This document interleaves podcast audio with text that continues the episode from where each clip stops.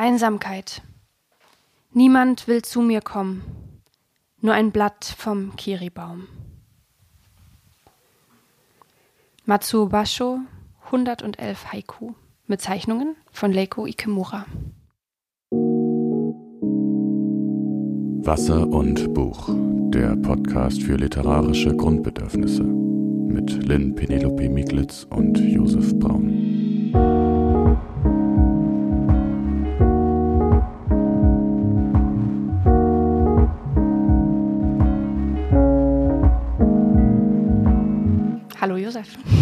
Hi, das ging ja schnell. Ja, äh, du hattest es dir gewünscht und ich habe eins mitgebracht, was ja auch einfach perfekt zu unserer heutigen Folge passt. Und dieses Buch hier äh, ist voll von diesen kurzen Haiku mhm. und ähm, schönen Bleistiftzeichnungen. Weißt, weißt du, wo, also zu welcher Zeit der Dichter gelebt hat, sozusagen? Oder lebt er noch? Ähm, nee, das war, äh, es steht sogar genau drin, kann ich dir jetzt überpräzise beantworten, 1644 bis 1694. Krass. Und zwar hat ähm, Basho als Zen-Mönch gelebt und ähm, ist ein Klassiker der Weltliteratur. Ähm, das Spannende daran finde ich ja, wenn wir gerade mal so ein bisschen über Basho noch sprechen, mh, mm, diese Texte können auf extrem vielfältige Art und Weise übersetzt werden. Das mhm. hat damit zu tun, dass sie sehr kurz sind und dann aber auch damit, dass diese Schriftzeichen, in, die das, äh, in denen das im Original geschrieben ist, ähm, ganz vielfältige und äh, bildliche Bedeutungen auch haben. Mhm. Ähm, da muss man sich sozusagen so ein bisschen aussuchen, welche genau. Nuance man, man und, da rausliest. Und vielleicht kennst du dieses, dieses Haiku mit dem Frosch. Ähm, das ist das berühmteste. Da geht es um einen Frosch, der ins Wasser springt und dass dann ein Geräusch entsteht. Mhm. Und ähm, da ist auch immer ganz spannend, da kann sozusagen sich, können sich alle so ihre Lieblingsversion quasi aussuchen, weil es gibt zum Beispiel eine Version, da ist das letzte Wort dann oder die vorletzte Zeile ist das Geräusch des Wassers, mhm. plopp. Mhm. Also da wurde das dann so lautmalerisch richtig übersetzt. Und dann gibt es aber eben ähm, Übersetzungen, wo es nur heißt, das Geräusch des Wassers. Und was ich sehr gelungen finde, weil ich finde, das Geräusch des Wassers ist im Prinzip immer anders. Und wenn man mhm. hört das Geräusch des Wassers, hat man ein Geräusch im Kopf, das immer stimmig ist, weil es das ist, mhm. was man selbst damit assoziiert. Während ich bei Plop dann denke, hm, ist, macht das hm. jetzt wirklich plopp, wenn so ein Frosch ins Wasser hüpft? Hm, ja. Oder macht es nicht eher platsch? Ich weiß es nicht. Ne? So, also das finde ich ganz faszinierend an diesen Haiku. Und ähm, die haben ja auch sehr viel so, naja, wie soll ich sagen, also diese, ich weiß nicht, hast du schon mal so äh, Haiku richtig viele gelesen? Nicht richtig viele, immer nur so am Rand. Ähm, die sind halt immer so ein bisschen auch ähm, wie so kleine also man weiß immer, eigentlich geht es um viel, viel mehr. Ja, ja. Und diese Weisheit drückt sich in denen nicht direkt aus, sondern in dem, was hinter die. Also es ist wie so ein bisschen, als würde man durch so ein Guckloch gucken hm. und dahinter so einen riesigen Raum erahnen. Wenn zum Beispiel da, okay, lese ich dir mal noch ein anderes vor. Winden betrachtend verzehre ich meinen Reis. So einer bin ich. Hm. Und man hat so das Gefühl, ähm, ja, der wird halt gleich, also wow. also da wird so viel aufgemacht, ne? ja, genau. so, auf so extrem engem Raum. Das ist äh, sozusagen die Kunst der Verknappung auf, auf höchstem genau, literarischem genau. Niveau, ja, wenn ja. man so will. Ähm, ich muss gerade noch dran denken, dass gerade dieses Haiku mit dem Frosch, das ist, äh, das taucht auch in dem Ian McEwan-Text über Orwell mhm. auf, den wir letzte Woche besprochen haben. Und so sind wir auch auf Bancho gekommen. Ähm, ja, schön. Schön, dass du ihn jetzt nochmal mitgebracht hast und du hast es schon ange angedeutet, dass wir heute über Einsamkeit reden wollen ja. dadurch. Und ähm, du fängst an. Du ja. fängst an. Also wir reden über Einsamkeit in der Literatur. So, so viel sei erstmal gesagt.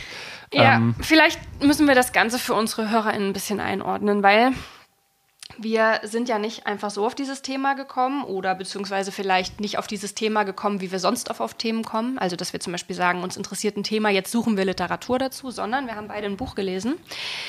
Und da geht es um Einsamkeit. Und ähm, das ist die einsame Stadt vom Abenteuer des Alleinseins von Olivia Lane. Wir hatten das letztes Mal auch angekündigt. Dieses Buch ähm, wird heute eine große, große Rolle spielen. Und wir haben aber beim Lesen gemerkt, Einsamkeit ist ja nichts, was nur in Kunst und Kultur stattfindet, wie Lane das dann äh, viel betrachtet und wie wir dann auch sehen werden, sondern es ist ein Topos in der Literatur. Und uns hat dann natürlich direkt interessiert, kann man das größer einordnen? Können wir da einfach mal einen Bogen spannen?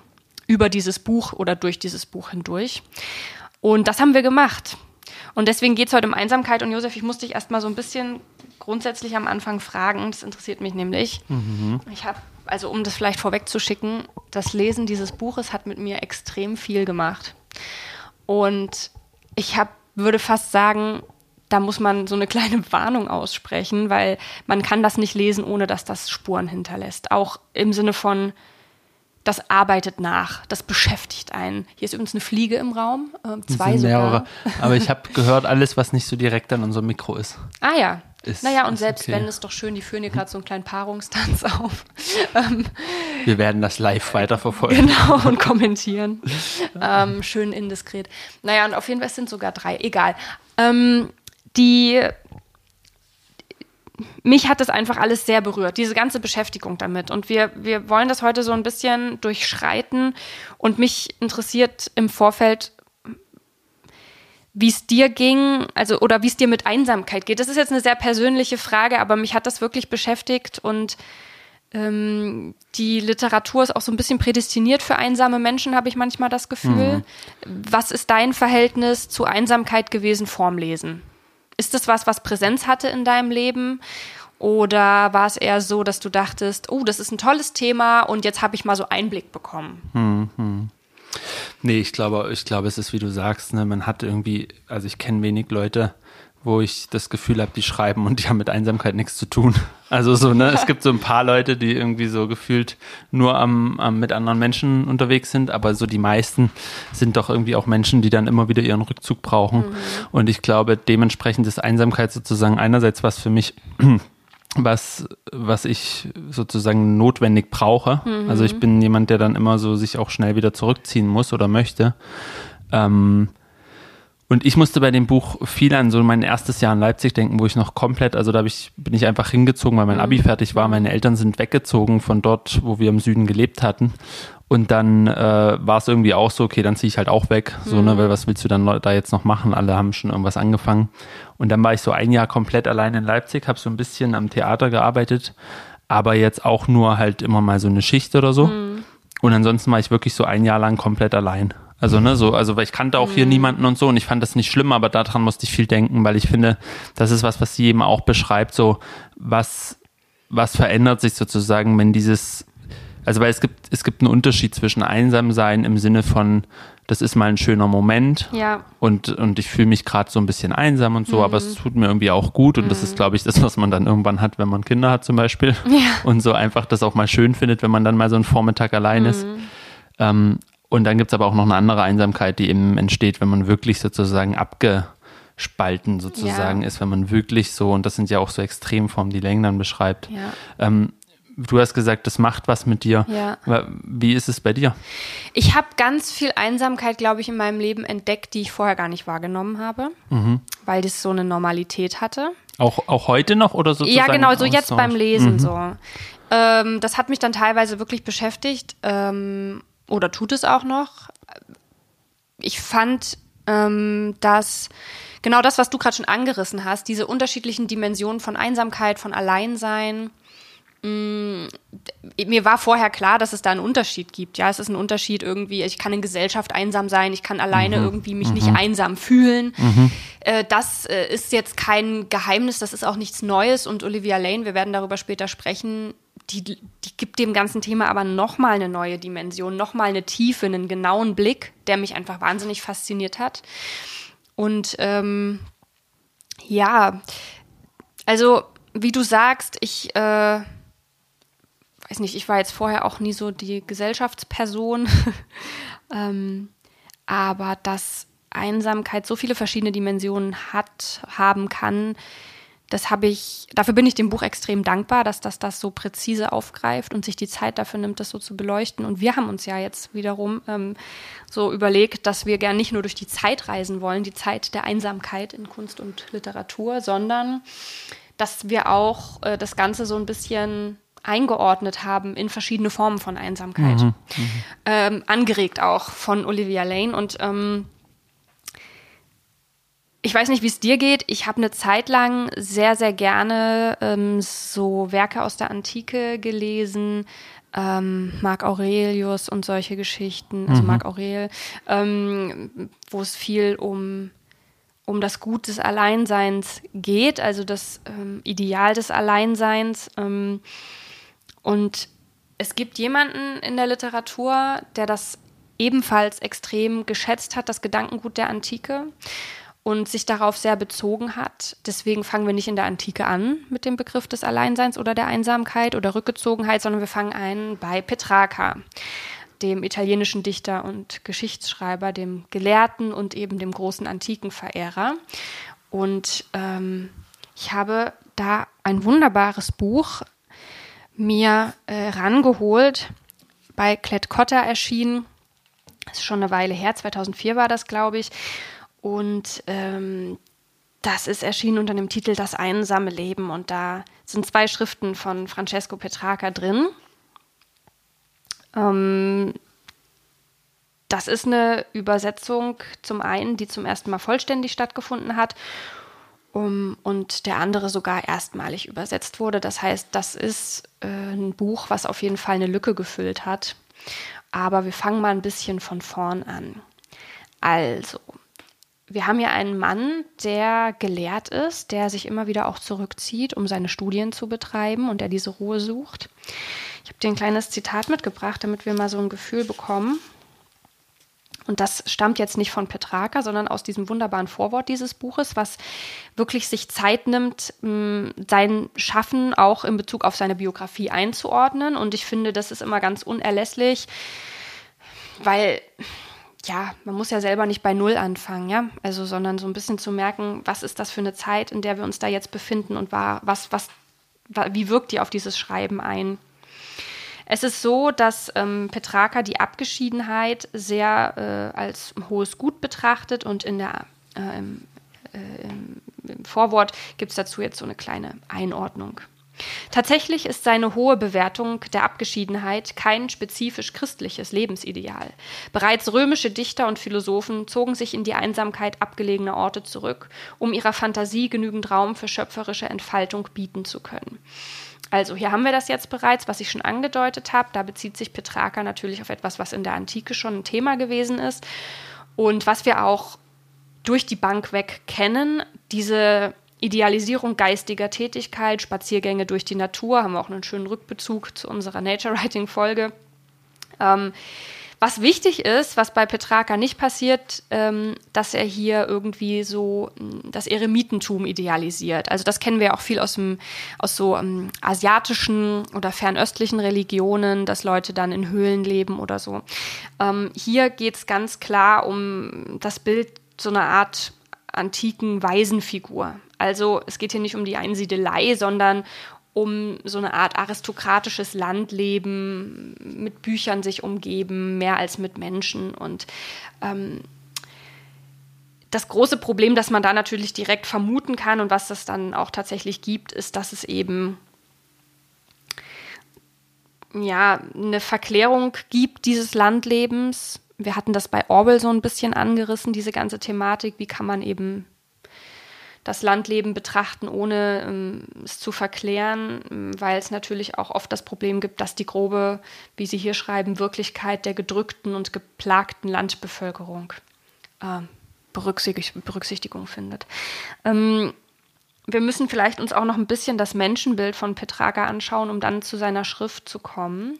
Er gilt als Begründer des Renaissance-Humanismus. Ich hatte nicht mehr auf dem Schirm, wie genau sich der definiert. Wusstest du das noch? Oder sagt dir das was, wenn ich diesen Begriff so. Also der Begriff sagt mir auf jeden Fall was. Aber äh, ich hätte jetzt, glaube ich, auch nicht so diesen, hm. diese schöne Definition, die du uns jetzt gleich liefern wirst, schätze ich mal. ja, ich bemühe mich zumindest. Ähm, also es ist so, ähm, das wurde zumindest dann so im Nachhinein definiert. Wir haben schon mal drüber gesprochen. Im Nachhinein lässt sich vieles besser definieren und benennen und, und ähm, schärfen. Aber im Prinzip äh, in dieser Zeit, in der Petrarca äh, da unterwegs ist, ähm, das Buch, was, was wir uns heute angucken, wurde Mitte des 14. Jahrhunderts verfasst. Das ist eine Zeit, wo äh, die Gelehrten das Bewusstsein entwickeln, einer neuen Epoche anzugehören. Und sich dadurch das Bedürfnis ähm, entwickelt, sich von der Vergangenheit abzugrenzen. Also vor allem das Mittelalter, das sehr abgewertet wird als Zeitalter der Finsternis, wird abgewertet, finde ich ganz spannend eigentlich, nämlich mit der Prämisse, dass die Antike als maßgebliche Norm für alle Lebensbereiche aufgewertet wird. Also der Rückbezug zur Antike und auch zur Idealisierung dessen, was in der Antike passiert ist, auf Kosten einer Abwertung des Mittelalters.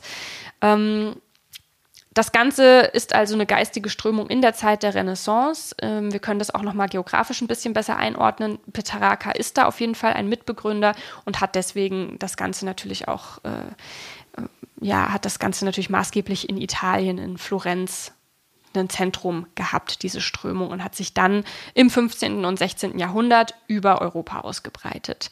Äh, was für uns ganz interessant ist, finde ich, am Renaissance-Humanismus und was mir auch nicht klar war, was aber total Sinn macht, wenn wir uns die Literatur der Zeit angucken, das ist, dass es im Prinzip diese Strömung eine literarisch ausgerichtete Bildungsbewegung ist. Das heißt, es geht um Bildungsreform, es geht um optimale Entfaltung von Fähigkeiten, menschlichen Fähigkeiten geistiger Natur.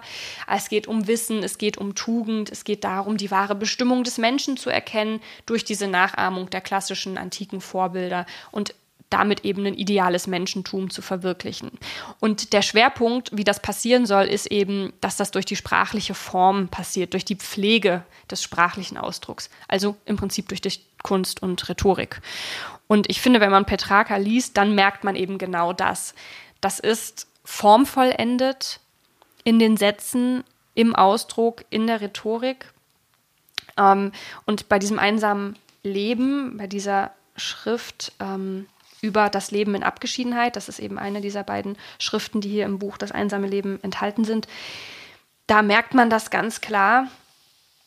Ähm, es ist nämlich irgendwie ganz, ganz rührend. Petrarca ist so jemand, der die Antike so sehr verehrt, dass er, um sich selbst besser zu verstehen, in Dialog mit Leuten aus der Antike geht. Also er schreibt denen dann so Briefe äh, und schreibt dann so, ja, und also so schreibt das natürlich nicht, aber so kam es mir die ganze Zeit vor, so im Prinzip so, lieber römischer Kaiser, der du da so unglaublich gebildet warst, da, ne, der du deine Emotionen im Griff hattest und dein Volk geleitet hast. Wie kann ich zu wahrer Vollendung finden? Hilf mir aus.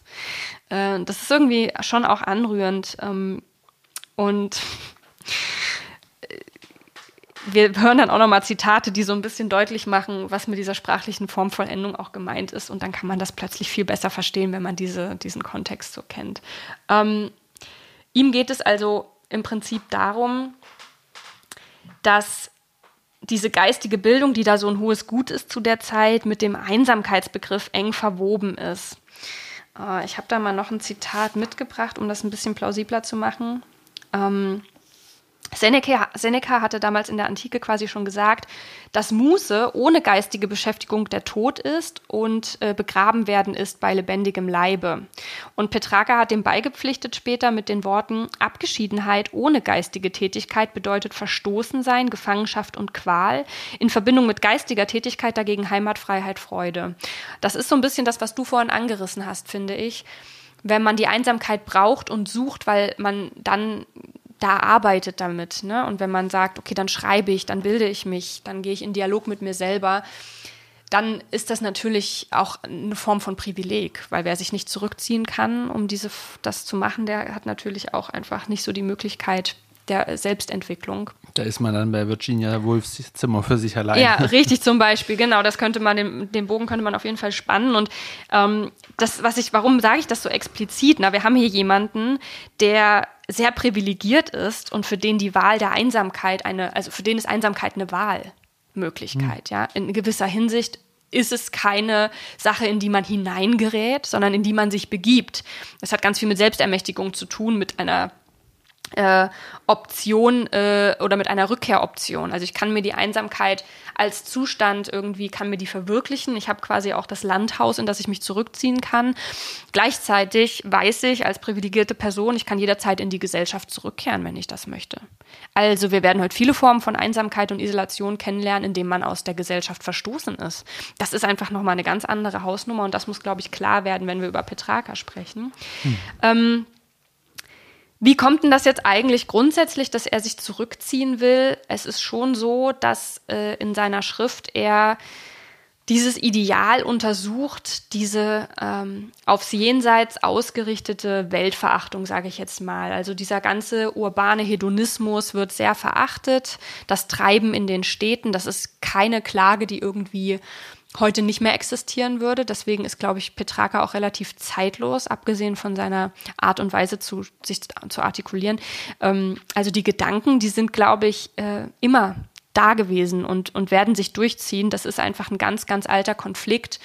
Dieses Ideal des Menschen, der bei sich ist, in Abgeschiedenheit von geistigen Genüssen, von Gelüsten, von Verführungen. Da sind wir natürlich auch ganz klar bei Christentum, bei der Hinwendung zu Gott äh, und irgendwie auch bei, bei, bei Askese, ne? also die wahre mhm. Gläubigkeit erst möglich macht und so weiter. Ähm, jetzt lesen wir mal direkt bei Petrarca rein kurz, bevor wir dann auch bald weiterspringen. Ähm, Er schreibt im ersten Kapitel dieses Buches, wenn wir aber auf der Suche nach Gott sind, nach uns selbst oder in gottgefällige Studien vertieft, durch die wir beides zugleich erreichen, oder auf der Suche nach einem geistig verwandten Menschen, müssen wir uns vom Gedränge der Menschen und vom Gewühl in den Städten möglichst weit entfernen. Ähm, warum ist das so? Das, das breitet er lange aus in diesem Buch. Aber das Spannende ist eigentlich nicht, dass er das so sieht, sondern dass ihm das schwerfällt. Das heißt, wir haben hier einen Menschen, der eigentlich einen großen Konflikt mit sich herumträgt, weil er kennt das Ideal, er will das Ideal leben und tut das auch bereits, aber er ist verführt von dem, was ihm die Welt eigentlich auch bieten kann. Mhm. Eigentlich ist er ein sehr lebenszugewandter Mensch, aber dieses ganze mönchische, asketische Ideal hin zu Gott, weg vom irdischen Leben, das ist für ihn ein Ideal und er will das gern, aber er schafft es nicht immer und das ähm, treibt ihn um und das ist der Grundkonflikt, der diesen Schriften zugrunde liegt. Ähm, das erinnert so ein bisschen dran, wie wenn heute Leute versuchen so Yoga zu machen oder ja. Meditation und zu ja. sagen, oh, ich muss das endlich mehr wieder in mein ja. Leben integrieren. Ich schaffe es irgendwie nicht, diese Stunde für mich zu finden, nur halt in einem viel größeren Ausmaß natürlich. Total. Aber wie du gesagt hast, der Grundkonflikt, den gibt es einfach schon lang. Ja, und ich finde es ganz spannend, weil von außen würde ich immer sagen, das klingt wie ein, wie ein sehr schönes, wie eine sehr schöne Pendelbewegung die mhm. total gleichzeitig existieren kann. Mhm. Aber wenn man selber das nicht als zwei Extreme wahrnimmt, sondern das Gefühl oder ne oder sagt, okay, es schwingt mal dahin, mal dorthin, das ist diese Ausgeglichenheit im Leben, sondern man denkt, man müsste dem einen entsagen und dem anderen frönen, dann ist es natürlich schwierig. Und ich glaube aber, dass er mit diesem Grundkonflikt was sehr, sehr zeitgenössisches, wie du das auch sagst, anspricht. Also es ist auf jeden Fall auch ein sehr gut gealtertes Buch. Ähm, in dem zweiten, in der zweiten Schrift, die hier mit drin ist, Mein Geheimnis heißt die, da äh, klagt er auch über diese, ähm, dieses Hin- und Hergerissensein. Ähm, darauf gehen wir jetzt im Detail nicht ein, auch wenn ich das nur empfehlen kann, das äh, zu lesen. Es ist nämlich, ähm, gerade diese zweite Schrift ist Petrakas persönlichste Schrift und da kommt er auch nah zu sich und weg von diesen allgemeinen Betrachtungen. Ähm, was mir nochmal ganz wichtig ist zu sagen, weil wir gleich äh, weitergehen in die Romantik, ist, dass es einen großen Unterschied hier gibt zur Melancholie. Also diese Einsamkeit und diese Abgeschiedenheit, die hier das Ideal ist, äh, unterscheidet sich von der Melancholie. Die Melancholie, die gilt nämlich als Sünde in der Zeit, weil sie ähm, sozusagen etwas als etwas gewertet wird, was von Gott wegführt. Also so wie irgendwie Völlerei und solche Dinge, Darstellungssucht, äh, Sünden sind, ist die Melancholie auch eine Sünde. Und das will ich auch nochmal betonen, weil wir haben hier einen Einsamkeitsbegriff und ich hoffe, das ist irgendwie auch deutlich geworden, der sehr viel mit Entscheidungsfreiheit zu tun hat, mit Privilegien. Und auch wenn die Konflikte nicht minder dramatisch sind, hat es einfach jetzt nicht die Dimension, die Einsamkeit heute noch erreichen wird, um es mal so auszudrücken. Ja, und, und auch irgendwie mit Gott, ne? Genau. Also irgendwie mit der Suche nach sozusagen so diesem Göttlichen und der Verbindung zum Göttlichen und dem Mensch, der die Verbindung zum Göttlichen sucht. Richtig. Und ähm, ich glaube auch ja. ehrlich gesagt, dass, und das hört man ja auch immer wieder und ähm, dass diese Verbindung zur, zu, zu diesem Gott, zu dieser Göttlichkeit, zur Religion ja auch etwas ist, was Einsamkeit lindern kann. Ja, genau. Ja, also deswegen sind das wir dann natürlich dann, in einer ganz anderen Situation dann am Ende.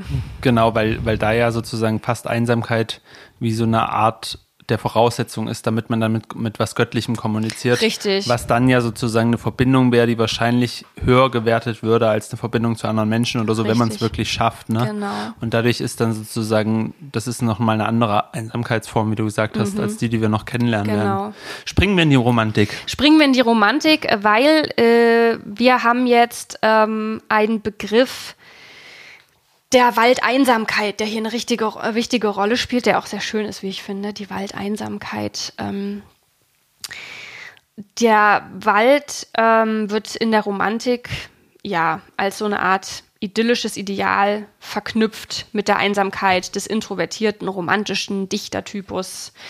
Und da ist man viel im Wald unterwegs, um zu sich selbst zu kommen. Und äh, da ist die Natur der Spiegel der Seele und diesen Begriff hat Ludwig Tieck das erste Mal geprägt in Bezug auf die Literatur in seinem Kunstmärchen Der blonde Eckbert von 1797 und hat da den Begriff Waldeinsamkeit sehr positiv geprägt und damit dann eben die Romantik eingeläutet. Das heißt, finde ich ganz spannend übrigens, wenn wir über Einsamkeit sprechen, dass wir viel über so epochale Ereignisse sprechen, also Begründung mhm. von Denkrichtungen. Die Einsamkeit hat einfach als Zustand so einen enormen Einfluss auf die Entwicklung von geistigen Strömungen gehabt. Das finde ich eigentlich sehr bemerkenswert, wenn man darüber nachdenkt. Vielleicht auch ein schöner Gegen, eine schöne Zeiterzählung, historische Einordnung im Gegensatz zu so äh, sehr wenig einsamen Ereignissen wie Kriegen oder sowas. Also sicherlich waren die Leute auch einsam im Krieg, aber weißt du, was ich meine? Diese Menschenansammlungen. Ja, ja weil, so. weil ich glaube, wenn man sich das so überlegt, macht es aber auch Sinn, weil sozusagen du, wenn du irgendwas neu denken willst, mhm. du immer diesen Abstand brauchst, wenn du so komplett in deiner Zeit und in deiner ja. Gesellschaft verhaftet bist und dann eine neue Strömung entwickeln mhm. willst oder so, ist es einfach schwieriger, ne? Ja. Also voll. Ich frage mich übrigens gerade, ob Leute so, so in den Wald gehen und sagen, jetzt entwickle ich mal eine neue Strömung. also das finde ich immer ich so spannend, wenn man das so betrachtet, weil die Leute hatten halt einfach neue Ideen ja. und waren nicht die einzigen, ja, ja, sondern immer ein paar mehr und dann hat sich das zusammengeschlossen, aber im mhm. Nachhinein guckt man sich das an und denkt immer so, die Leute wüssten, was sie da getan haben und das ist immer so. Es, es ist ja auch trotzdem so, dass man das so merkt, wenn wir schon einen Begriff Romantik haben. Es gibt natürlich auch immer so eine Romantisierung von Einsamkeit und eigentlich glaube ich auch durch die Zeiten hinweg, ne? Auch dieses so, ich muss alleine sein, um mich zu meinem Göttlichen zu finden und so. Das sagt ja eigentlich niemand. Also das, das muss ja eigentlich gar nicht so sein ja, unbedingt. Voll. Aber man, man stellt es dann halt im Nachhinein auch gerne so dar, ne? Das stimmt. Ich habe ähm, vielleicht, um noch was kurz zu der blonde Eck Eckbert zu sagen, ähm, das ist eine wilde Geschichte und ich gehe dann jetzt nicht ins Detail, aber der Protagonist hat eben Angst, nicht verstanden zu werden, fühlt sich mit seiner Frau, mit der er da auf einer Burg im Harz lebt, einsam. Ähm, das heißt, dieses Ideal wird dann also dieses Ideal der Einsamkeit wird nochmal abgelöst durch diese Angst der Isolation oder die tatsächlich empfundene Isolation, das nicht mehr heimisch werden in diesem Ideal eigentlich. Und hier entsteht das eben durch Geheimnisse, die man mit sich rumträgt und die das Herz vergiften und einem von den Mitmenschen trennt. Und das ist also vielleicht ein Begriff, damit man den einordnen kann, der noch in Bezug auf Einsamkeit und Literatur eine große Rolle spielt, weil jetzt wird das mit der Einsamkeit wirklich langsam zum Topos. Und damit hüpfen wir direkt in unser Hauptbuch heute, nämlich in Olivia Lanes Die einsame Stadt. Ähm,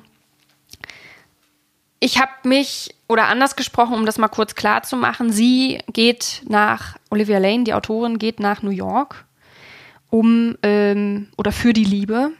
Und die Liebe zerbricht sofort mit Ankunft dort. Und das ist etwas, was äh, sie extrem aus der Bahn wirft und was sie in die Einsamkeit hineinstößt, kann man sagen. Und sie beschäftigt sich dann auch wahrscheinlich des Trostes wegen mit Einsamkeit, mit einsamen Menschen. Und wir haben uns ein paar von denen rausgepickt und gucken uns die jetzt mal genauer an. Und ähm, um damit zu starten, Josef, zeige ich dir jetzt mal ein Bild von Edward Hopper und du darfst uns das mal beschreiben. Es ist das berühmteste Bild von ihm vielleicht, könnte man schon mal sagen. Ähm, es zeigt ein, ein Restaurant nachts oder eine Bar. Man sieht den Mann hinter der, hinter der Bar, der Getränke zubereitet. Man sieht einen Mann und eine Frau. Die Frau trägt ein rotes Kleid, der Mann einen Hut und dann auf der anderen Seite sozusagen der Bar, den beiden so ein bisschen gegenüber, sitzt nochmal ein Mann mit einem Rücken zu uns. Und die Straße drumherum um dieses Lokal ist komplett leer. Und es ist also so eine, so eine Nachtszene, mhm. die also das Bild wurde wirklich immer wieder als Inbegriff der, für Einsamkeit und für das, was wir jetzt auch in unserem Abschnitt urbane Einsamkeit genannt haben, ja. benutzt. Ne? Ähm, ja. Also wir haben ja das Bild Nighthawks, was äh, natürlich wörtlich übersetzt Nachtfalken ist und bei uns sowas wie Nachtschwärmer äh, mhm. als Nachtschwärmer bezeichnet werden kann. Ähm, Hopper ist ein Maler des amerikanischen Realismus. Er hat New York gezeichnet, gemalt in seinen äh, Malereien. Er hat ähm, ein Bild der Stadt gezeigt, äh, abseits dieser, also eigentlich abseits von Enge und Gedränge, würde ich sagen. Das findet man auf seinen Bildern nicht, aber die Einsamkeit sticht dadurch quasi umso mehr hervor und, und, und wird in den Fokus gerückt. Also es ist sozusagen die, so eine andere Seite von New York oder New York hinter den bekannten Bildern. So kommt es mir oft vor. Ich habe Hopper kennengelernt auch nur durch eine kleine, äh, durch so eine kleine Randnotiz eigentlich. Da hieß es nämlich, mh, hm, Hopper hat immer so gemalt, als wäre alles immer ganz aufgeräumt und ordentlich. Und ich dachte so, das könnte mich interessieren. Mal gucken, was das ist. Und dann habe ich mir das angeschaut. Und ähm, das finde ich eben ganz erstaunlich, dass äh, es ist fast so ein bisschen, ähm, als hätte er keine Lust für so Details. Im Sinne von, da liegt nichts rum, da ist kein Fussel zu sehen. Das sieht immer alles aus wie so ein Puppenhaus fast. So ganz ordentlich und alles ist intakt. Mhm. Gleichzeitig von extremer Melancholie getragen, auch in den Farben und in de, im Personal der Bilder. Mm, aber mich hat das immer fasziniert, weil diese Aufgeräumtheit und diese Ruhe, die in diesen Bildern steckt, das ist für mich immer fast so ein Ideal gewesen. Ich, ich weiß nicht, ob du dir darunter was vorstellen kannst, aber ich würde, glaube ich, gerne in einer Wohnung leben, die so, also wenn Hopper ein Einrichtungsstil wäre, dann wäre es mein favorisierter Einrichtungsstil, weil es wirklich einfach, es steht gar nichts rum, es ist alles hinter verschlossenen Türen, es gibt nichts zu sehen im Prinzip. Es ist wie diese, wie diese Häuser von so berühmten Architekten entworfen, die mhm. du teilweise besuchen kannst. Mhm. Ähm, mir fällt da jetzt gerade Tadao Ando in Japan ein oder mhm. eben Le Corbusier, auch manche Häuser von dem, wo einfach die dann so zu Ausstellungsstücken werden. Ja. Und dadurch steht dann da auch nichts rum. Ne? Mhm. Da hast du einfach nur diese klaren Formen und diese ja. klaren Kanten. Eine Wand. Und so ein ganz klare, ja. klares Design sozusagen, genau. was nie irgendwie belebt wird. Ja. Auf so eine gewisse ich, Weise. Ich finde das wahnsinnig faszinierend. Diese Bilder gehen deswegen total irgendwie oder sprechen was an in mir. Ähm, auch wenn die ja nicht.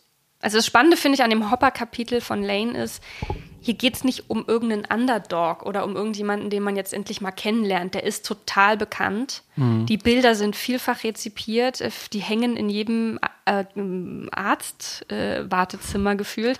Ähm, aber einmal schafft sie ein sehr ähm, bedrückendes Bild von Hopper als Person von seiner Kunst und dann macht sie so einen ganz faszinierenden Dreh, weil sie blickt plötzlich auf eine Person in Hoppers nächstem Umfeld, die wahrscheinlich noch viel einsamer ist als er.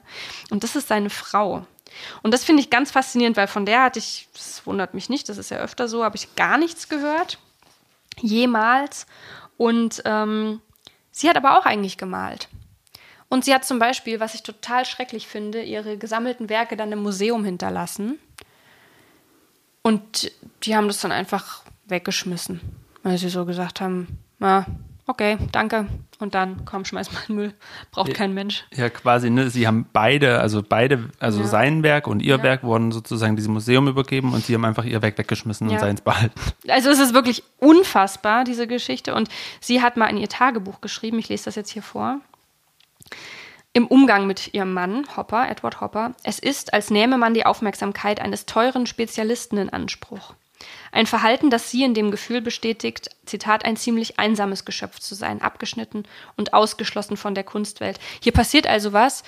Ähm, hier wird Hopper eine Dimension sozusagen hinzugefügt, nämlich hier kommt seine Frau irgendwie zu ihrem Recht, die als äh, Künstlerin hier äh, eingeführt wird und die für ihn ihre Kunst ruhen lässt, nicht aus einer also nicht nur aus einer Hilfsbereitschaft heraus ihm gegenüber ganz viel für ihn auch macht, und so sozusagen zur Sekretärin wird, sondern weil er sie auch immer wieder massiv kränkt in Bezug auf ihr eigenes Schaffen und sagt, dass, also das abwertet und lächerlich macht und sie irgendwann äh, ja fast gar nicht mehr in die Öffentlichkeit tritt damit, auch dann nicht mehr wahrgenommen wird.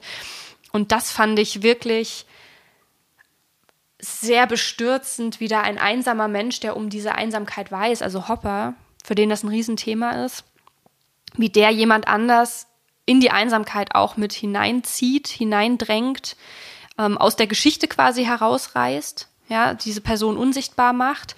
Und ähm, das macht diese Betrachtung nochmal so neu und spannend. Und es zeigt auch, finde ich, was wir später noch sehen werden in anderen Beispielen, wenn eine Person einsam ist und keinen Bezug mehr zu ihrer Umwelt herstellen kann, zu ihr, den Personen, die sie umgeben und sogar zu den Personen, die ihnen am nächsten stehen, dann wird es dazu kommen, dass du die Einsamkeit vervielfältigst in gewissem Maße. Also es gibt die Leute, die sich komplett zurückziehen und dann gibt es aber auch wahrscheinlich einfach Leute, die die in, im engsten Umfeld so behandeln, dass die sich dann wiederum einsam fühlen. Weißt du, was ich meine? Mhm. Also da fehlt irgendwie so eine Form der Empathie. Das hat mich so erschüttert. Ähm, das ist jetzt nichts Neues und das liegt wahrscheinlich auch daran, weil gerade die Rolle der Frau irgendwie mh, sowieso schwierig ist. Ähm, das heißt, ich weiß nicht, ob Hopper mit anderen nicht intime und gute Verhältnisse aufbauen konnte und aufrichtige Verhältnisse auch zu anderen Menschen, äh, Männern. Aber in dem Punkt mit seiner Frau, das war es, also das ist eine sehr bestürzende ähm, Schilderung, finde ich. Ja, es ist, es ist ähm, wie du sagst, es war halt so, dass er ähm, sein ganzes Leben lang schon eher so ein Eigenbrötler war, glaube ich. Mhm. Also es gibt ja auch, das erwähnt auch Lang, es gibt nicht so viele Interviews von ihm und obwohl er erfolgreich war, war er nie so jemand, der dann so, der war in den Zirkeln nicht so von den mhm. anderen Künstlern jener Zeit, die in New York gelebt haben und Künstlerinnen. Ne? Der, der, der war nicht ständig auf irgendwelchen Partys oder so, sondern hat auch viel gerne so, weiß ich nicht, in seinen, in seinen Ateliers eben gemalt und so. Mhm. Und dann ist es aber so, dann has, hat er eben diese Frau und die ist quasi die, die für ihn Modell sitzt, mit der er halt reden kann, mhm. mit der er sich austauscht, die dann bewerten soll, was er jetzt gemalt hat und mhm. sowas und die braucht er. Ja. Und deswegen ist sozusagen, zieht er die da mit rein und sie ist dann mhm. immer mit dabei und er zieht sich zurück und zieht sie mit raus. Ne? Mhm. Ja. ja, stimmt, er zieht sie einfach mit raus. Das ist so, so gut beobachtet. Ähm, das ist, du hast es gerade angerissen, sie ist für alle seine Frauendarstellungen stand sie Modell und die Frauen sehen alle komplett anders aus, aber sie war immer der Grundkorpus und ja, er hat sie sehr gebraucht und hat sie deswegen mit auf seine Einsamkeitsinsel hinausgezogen. Ähm, vielleicht dazu noch ein letztes Zitat. Sie hatten eine sehr kleine Wohnung und ähm, Olivia Lane schildert dazu, er, also Hopper, lässt sie, also seine Frau, nicht ins Atelier, sodass sie praktisch in der Hälfte winzigen ihres winzigen gemeinsamen Reiches eingeschlossen ist. Hitler hat damit gedroht, New York zu zerstören. Sie leben wie sie Marion ins Gedächtnis ruft, direkt unter gläsernen Oberlichtern, einem undichten Dach, ohne Rollo zur Verdunkelung. Also, was hier so gelingt und was auch für Lane so typisch ist, dass sie so das Weltgeschehen schildert mhm. und dann so reinzoomt in diese Situation dieser Leute, die dann in dieser Wohnung sich eingeschlossen haben im Prinzip. Mhm. Und diese Frau, die dann nochmal auf der Hälfte der Wohnung zur Untätigkeit verdammt ist oder halt für ihren Mann arbeiten kann. Das hat mich wahnsinnig berührt. Und weißt du, woran mich diese Stelle gerade erinnert? An äh, Hebbel und seine äh, seine Geschichte ein unverhofftes Wiedersehen. Ich weiß nicht, ob du die kennst, nee. aber da geht es um einen Bergmann, der äh, am Tag vor seiner Hochzeit in, äh, im Bergwerk unten eingeschlossen wird und auch stirbt und nie wieder gesehen wird. Und ähm, als dann schildert Hebbel in so ganz vielen äh, kurzen Schlagworten, was so geschieht. Also die historischen Ereignisse, der wird König oder dieses Naturphänomen bricht herein, bla bla bla bla bla. Mhm. Die Ernte, die Bauern auf den Feldern, hm, hm, das große Ganze. Mhm. Ähm, und, und dann, das ist nur so eine ganz kurze Geschichte. Und dann am Ende hm, bricht dieser Stollen auf und dieser, dieser Mann kommt zum Vorschein. Der wurde in einem, äh, wurde sowieso konserviert da mhm. unter Tage in Eisenvitriol und sieht jetzt aus wie am Tag vor der Hochzeit und niemand weiß, wer ist das eigentlich. Es ist wahnsinnig viel Zeit vergangen, ja. Kein Mensch kennt den mehr. Und dann kommt so eine ganz alte Frau aus ihrem Häuschen gelaufen und, und sieht ihren Bräutigam Mhm. Und ich glaube, wenn ich mich recht erinnere, stirbt sie dann auch und sie sind sozusagen vereint. Mhm. Ähm, und das, diesen, diese, diese Drehbewegung hat Lane hier auch, dieses große Ganze. Es passieren wahnsinnig krasse Sachen in der Weltgeschichte. Hier wird irgendwie Hitler kommt hier äh, irgendwie direkt rein und, und im Prinzip ist das, was aber übrig bleibt, einfach nur zwei einsame Menschen in einer winzigen Wohnung. Mhm. Und das äh, war auch so ein bestürzender Dreh, den sie da so reingebracht hat, der gezeigt hat, wie ein diese Einsamkeit auch vom Weltgeschehen abschneiden kann. Mhm. Ähm, trotz allem muss man sagen, und du hast das gerade schon angesprochen, dass Edward Hopper kein Unbekannter war zu Lebzeiten und jetzt schon mal gar nicht ist. Und wir haben noch einen zweiten Künstler in diesem Buch, für den das genaue Gegenteil zutrifft. Und der als, ja, wenn nicht sogar der größte Vertreter, würde ich sagen, der Outsider-Art ähm, gilt. Wir reden über Henry Darger. Und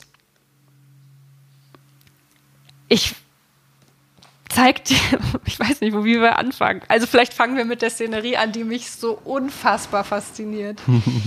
Stell dir vor, du bist irgendwie Hausbesitzer und vermietest diese Wohnungen unter und unterm Dach hast du so ein stilles Kämmerchen, das du auch noch vermietest an so einen verschrobenen Hausmeister, der da 40 Jahre lebt und der dich mal nett grüßt und ansonsten komplett zurückgezogen lebt und dich manchmal um ein Stück Seife bittet oder so, aber ansonsten passiert gar nichts und der ist komplett unauffällig und ein bisschen merkwürdig. Und dann wird der krank und muss ins Altenheim und stirbt dann auch und du gehst in dieses Zimmer, das du ihm vermietet hast und findest einfach nur ein Manuskript von über 15.000 Seiten. Das längste, was es gibt, das irgendwie längste da, ne? Das längste Buch, was es. Es ist unfassbar. Diese Situation hat mich so fertig gemacht. Aber wir fangen jetzt mal von vorne an. Also, okay, pass auf. Diese, dieser merkwürdige Typ ist, er, er existiert. es ist Henry Dager. Ähm, und er ist ein perfektes Beispiel dafür, ähm, wahrscheinlich für, für ich, wenn ich so drüber nachdenke, wahrscheinlich verkörpert er deine größte Angst, nämlich dass erst nach deinem Tod deine Manuskripte entdeckt werden, wie wir es neulich mal davon hatten, weißt du noch? Das wäre nicht meins. Nee. Das wäre nicht Josef sein Ding, nee. Also auf jeden Fall, ähm, ähm, Daga hat in Chicago, ist in Chicago geboren, ist in Chicago gestorben. Er hat als Hausmeister gearbeitet und sonst, er, er hat nicht in der Öffentlichkeit existiert im Prinzip. Und ähm, er hat aber anscheinend in seinem winzigen Zimmer ununterbrochen gearbeitet künstlerisch. Man findet in diesem Zimmer ein gigantisches Werk, man findet Zeichnungen, Collagen, dieses 15.000-seitige Manuskript, das eben auch bebildert ist mit Kopien, mit Vergrößerungen von Fotos aus Magazinen, Abbildungen aus Kinderbüchern. Im Prinzip hat es was sowas, also es ist ein Buch, aber es hat auch was Comichaftes in Teilen. Ähm, und ja, der, hat so, der hat so ganze Welten entwickelt. Genau. Ne? So, so wie so Fantasiewelten, die aber so präzisiert und, und detailliert dann ausgearbeitet in Bildern, in Texten und so ja, weiter. Ja, das Ding ist ja, das ist ja eine einzige Fantasiewelt. Ne? Im Prinzip genau. hat er ja eine andere Welt erschaffen und um die ja. sich jetzt mal vorstellen zu können, lese ich kurz mal vor, was Lane darüber schreibt. Die hat sich das nämlich ganz genau angeschaut. Mm, das Manuskript trägt den Titel die Geschichte der Vivian Girls im sogenannten Reich des Irrealen vom Glandeco-anglikanischen Kriegssturm ausgelöst durch den Aufstand der Kindersklaven und ist mit seinen 15.145 Seiten das längste bekannte fiktionale Prosawerk der Welt. Ähm, ich lese kurz vor, wie äh, Lane das einordnet, was da passiert. Die hat sich das nämlich komplett reingezogen.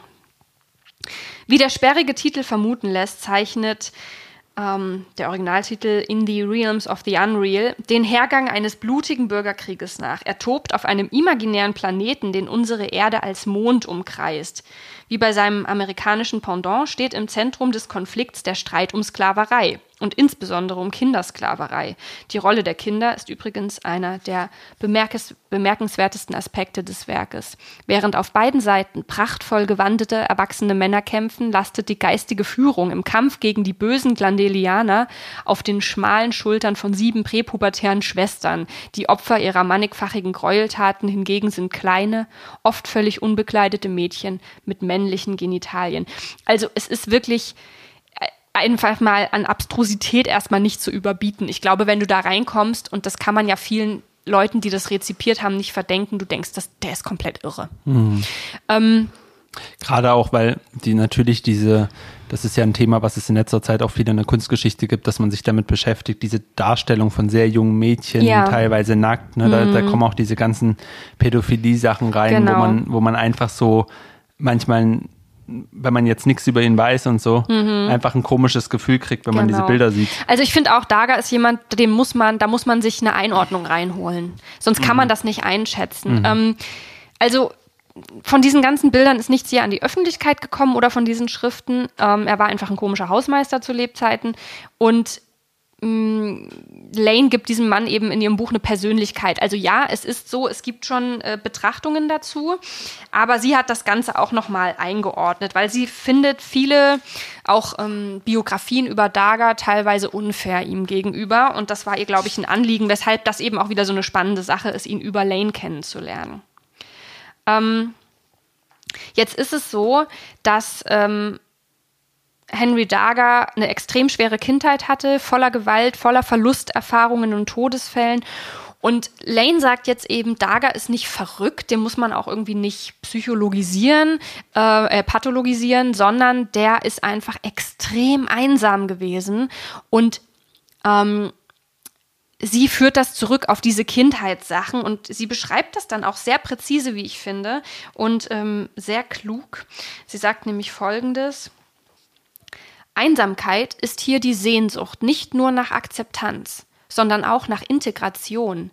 Sie erwächst aus der Erkenntnis, ganz gleich wie tief verschüttet sie auch sein mag und ganz gleich wie sehr man sich gegen sie wehrt, dass das Selbst in Stücke zerfallen ist und einige dieser Stücke verloren gegangen und in die Welt hinausgeschleudert worden sind. Doch wie setzt man diese Fragmente wieder zusammen?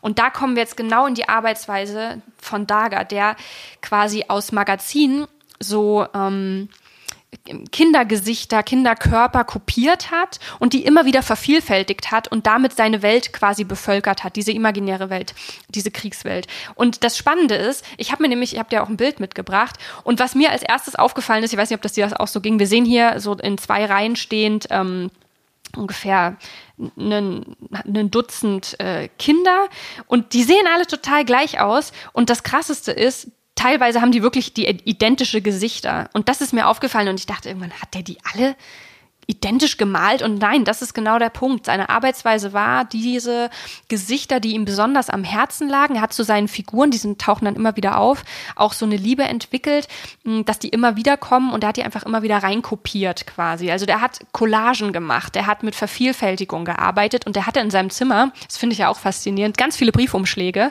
und da waren überall so Muster drin. Also zum Beispiel bestimmte Gesichter, die er dann immer wieder benutzt hat für seine, für seine Werke. Und ähm, Jetzt hast du es schon angesprochen, diesen Vorwurf oder diese, diesen Verdachtsfall erstmal, was, was hat der mit Kindern? Wieso macht dieser, dieser, also man tritt ja auch gerade im Fall von Daga nicht mit einem Menschen in Kontakt, dessen Biografie man nachzeichnet, sondern da ist ein alter komischer Hausmeister und da findet man nackige Zeichnungen bei dem.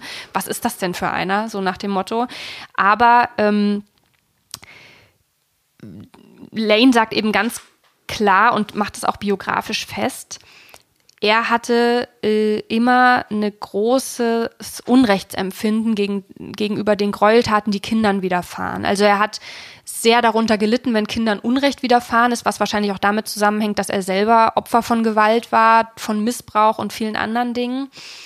Und das, was ich gerade vorgelesen habe, dieser Aspekt, das Selbst, das in Stücke zerfällt durch diese Traumata, das wieder zusammenzusetzen, wie Dagas halt sein Leben lang mit dieser Collage gemacht hat und mit diesem Manuskript. Und ich fand es so berührend, dass da jemand versucht, die Kontrolle über eine Welt zurückzuerobern. Also dieser Weltenbau, den Daga betreibt, das ist keine Welt, die heil ist, sondern da gibt's, also da, da töten Kinder Kinder und Erwachsene töten Kinder und Kinder töten auch Erwachsene. Das ist einfach eine, eine, eine Welt des Schreckens und ich glaube, das ist einfach eine künstlerische Übersetzung der Welt, in der er aufgewachsen ist. Eine Übertragung, eine Metaphorik. Und das hat mich wirklich, wirklich sehr, sehr mitgenommen, weil das einfach unglaublich brutal ist. Ähm, und ich glaube, das ist so ein tolles Beispiel für diese Isolation, die aus einem Inneren herauskommt. Der Mann hatte kaum Bildung, der hatte keine Familie, der war komplett allein, für den hat sich auch niemand groß interessiert. Und dann hinterlässt der sowas. Also eigentlich muss man Daga danken für diesen Einblick in diese zerstörte Psyche. Und damit meine ich jetzt nicht eine kranke Psyche oder jemanden, der verrückt ist oder irre, sondern jemand, der einfach von der Gesellschaft, von, von seinem sozialen Umfeld in Stücke gerissen worden ist.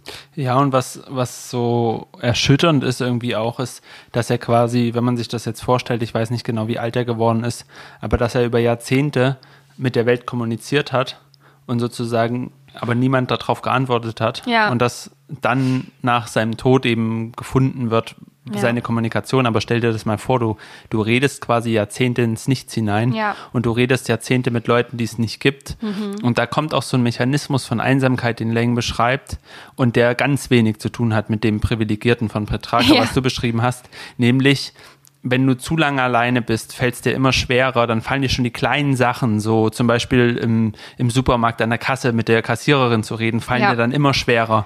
Und daraufhin wirst du aber von der Gesellschaft als ein bisschen komisch wahrgenommen und dann wird das wie so ein Teufelskreis. Du, du, du dir fällt es immer schwerer, die Gesellschaft sieht dich immer mehr als so ein bisschen so einen komischen Kauz ja. und irgendwann rückst, rückst du immer weiter von der Gesellschaft raus.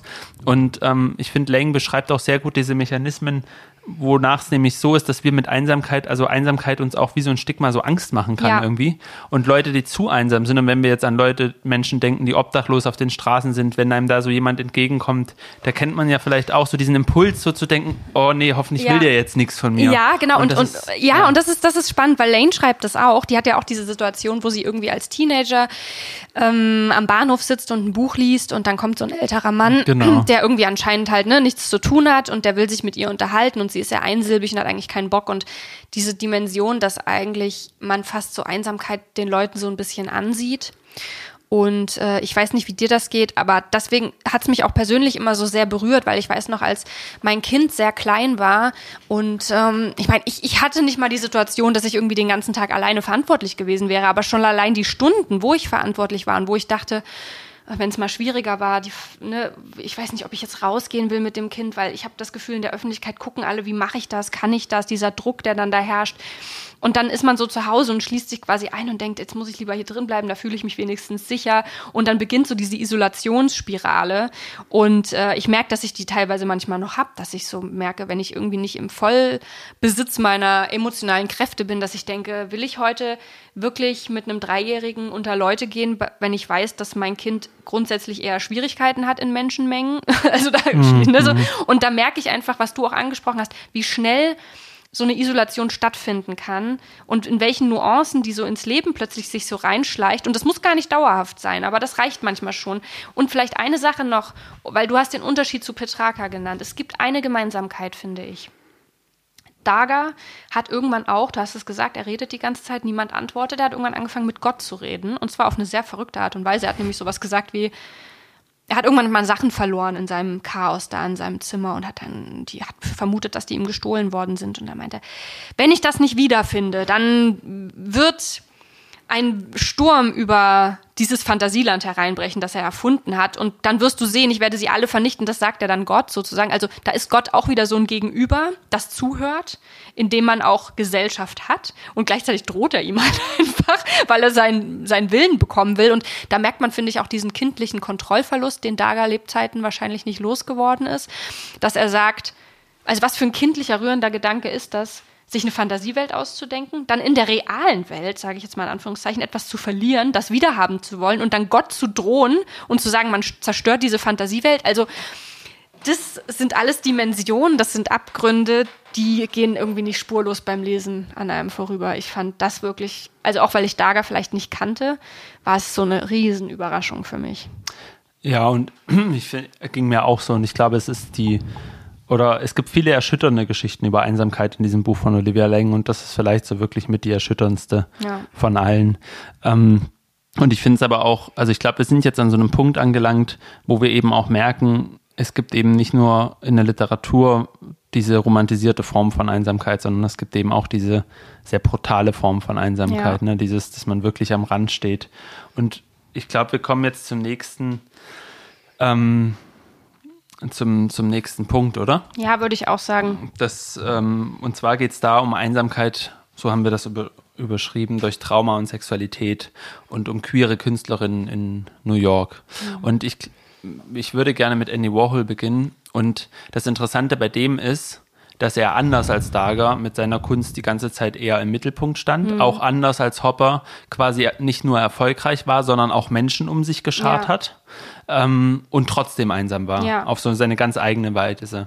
Und ich habe gedacht, wir können mal so ein bisschen durchgehen, die, die verschiedenen Einsamkeiten im Leben des Andy Warhol sozusagen. Oh ja, gerne.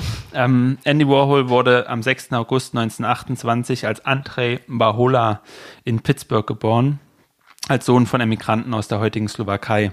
Und das heißt, man hat halt seinen Namen früh amerikanisiert, hm. Andy Warhol.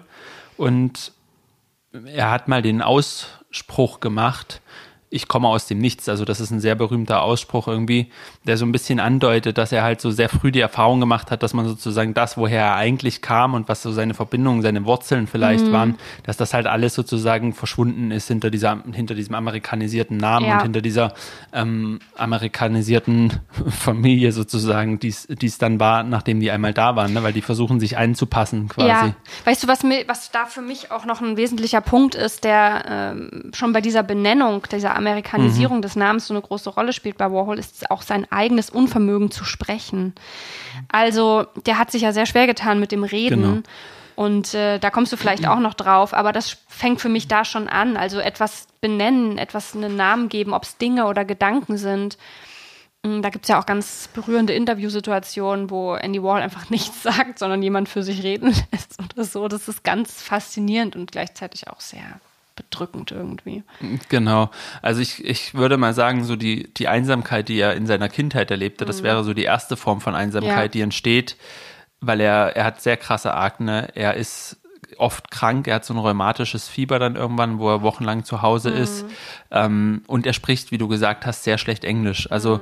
er, er, er hat tatsächlich auch Schwierigkeiten, ähm, die richtigen Worte zu finden oder, oder spricht dann Sachen falsch aus, sodass man ihn nicht versteht. Und ähm, ich fand irgendwie diese, dieses Bild ganz schön, weil er sehr früh schon so ein Zeichentalent hat, dass er dann zu Hause sich so eine Künstlerwerkstatt quasi einrichtet und seine Mutter ist dann so seine Zuschauerin und er macht dann halt so seine Kunst und sie, sie guckt ihm dabei zu. Und das ist ja einerseits sieht man dann, wie, wie er schon anfängt, Kunst zu machen, aber andererseits ja auch, es ist irgendwie auch so ein Bild von Einsamkeit, ja. wenn du mit deiner Mutter zu Hause sitzt und die ganze Zeit so Kunst machst und sie guckt dir zu und anderswo spielen vielleicht die Freunde oder ne? Hm, ja. ähm, Genau. Und er hat über diese Sprachprobleme gibt es eine Selbstbeschreibung, die ich sehr äh, gut fand, die ich auch unbedingt vorlesen möchte, ähm, die bei Lengow vorkommt. Weil das, glaube ich, wirklich, wie du sagst, das ist für sein Leben lang ähm, ein Thema, Sprache, Umgang mit Sprache und wie ja. Sprache auch mit Einsamkeit zusammenhängt.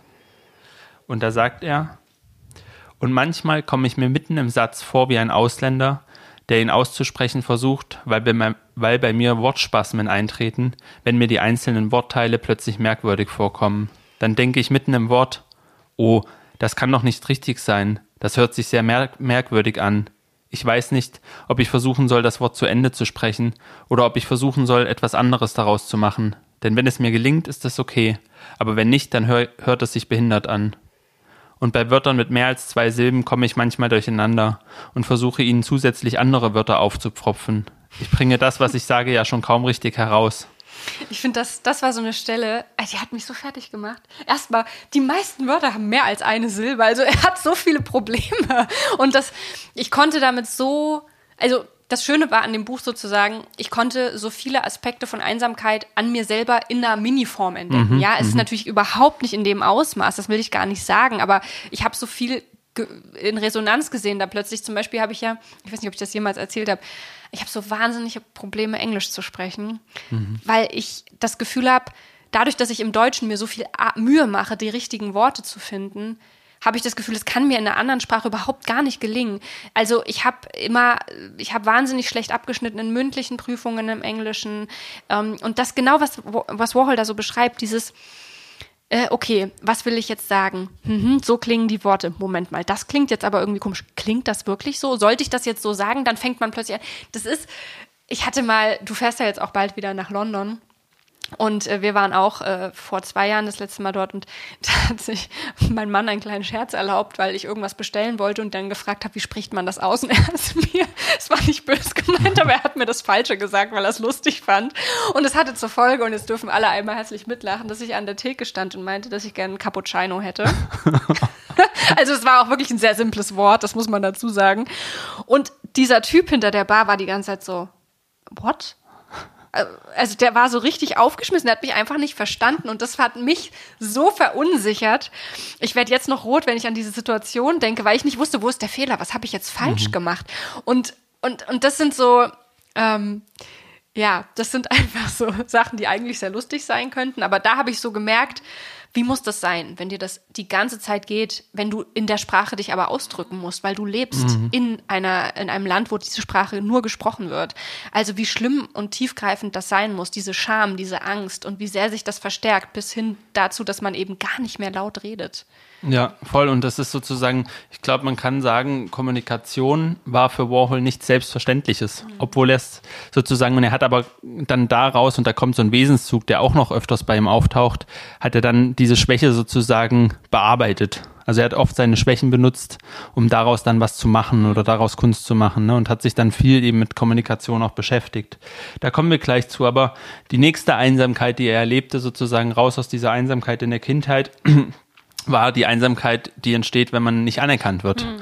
Und zwar ging es diesmal um die Künstlerschaft. Er ist in den 50ern nach New York gekommen und hat da sehr verbissen so genetworked und hat äh, sich da so reingearbeitet. Übrigens, wie Edward Hopper, hat mhm. er als Werbegrafiker sozusagen mhm. angefangen und hatte dann irgendwann als Werbegrafiker wirklich Erfolg. Also war, war sehr gefragt in New York und ist gleichzeitig in diese ähm, Bohem-Szene eingestiegen in die, das, was man heute als, also oder was Schulenszene ist, aber was mhm. sozusagen damals noch erst so ähm, am Entstehen war.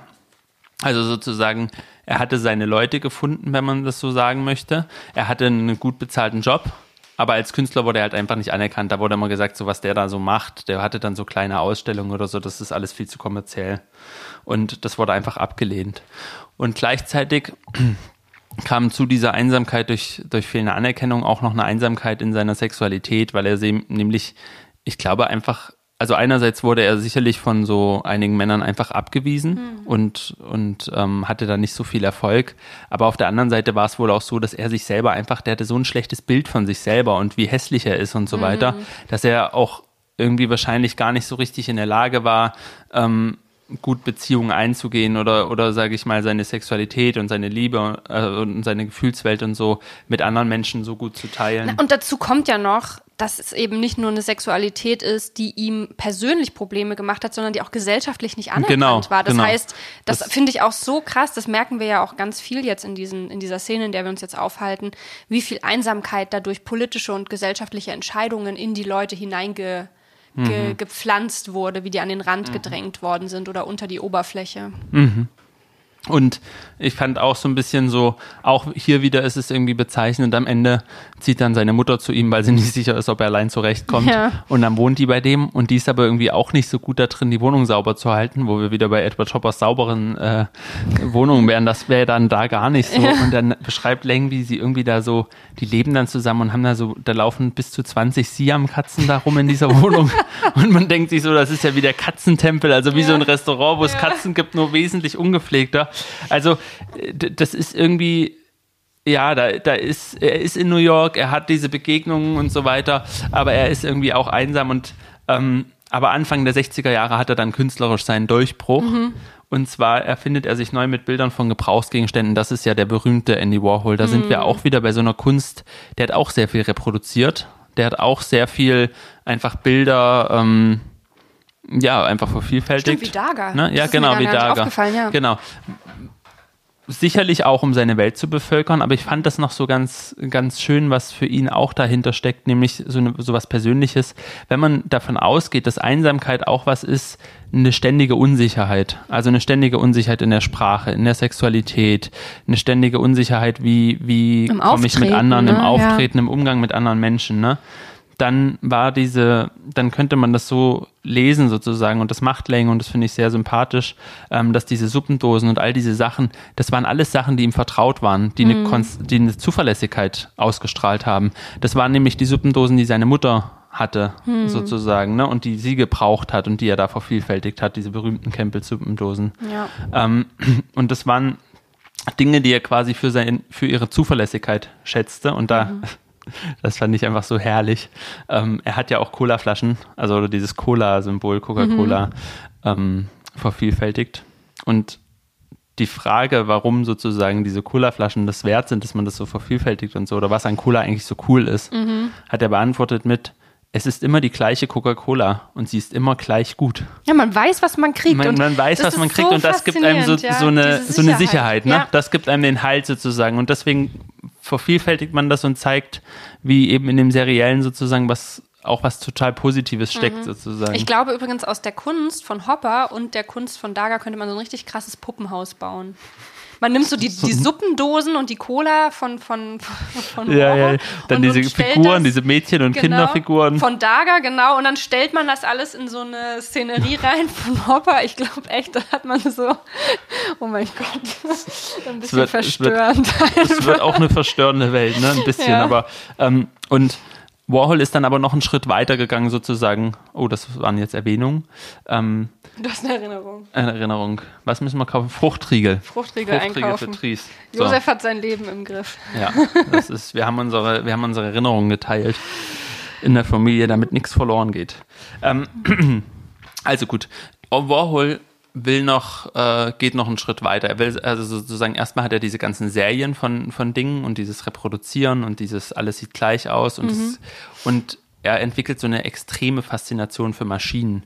Und diese Maschinen sind sozusagen wie so, also die Idealvorstellung so ein bisschen, dann muss ich mich mit diesem ganzen menschlichen Ding vielleicht nicht mehr so auseinandersetzen, wenn ich diese Maschinen habe, weil dann die fordern halt nichts von mir. Ja, und gleichzeitig finde ich es auch so krass, ne? Diese Maschine, die ja nie überlegen muss, sondern die immer den gleichen Weg beschreitet.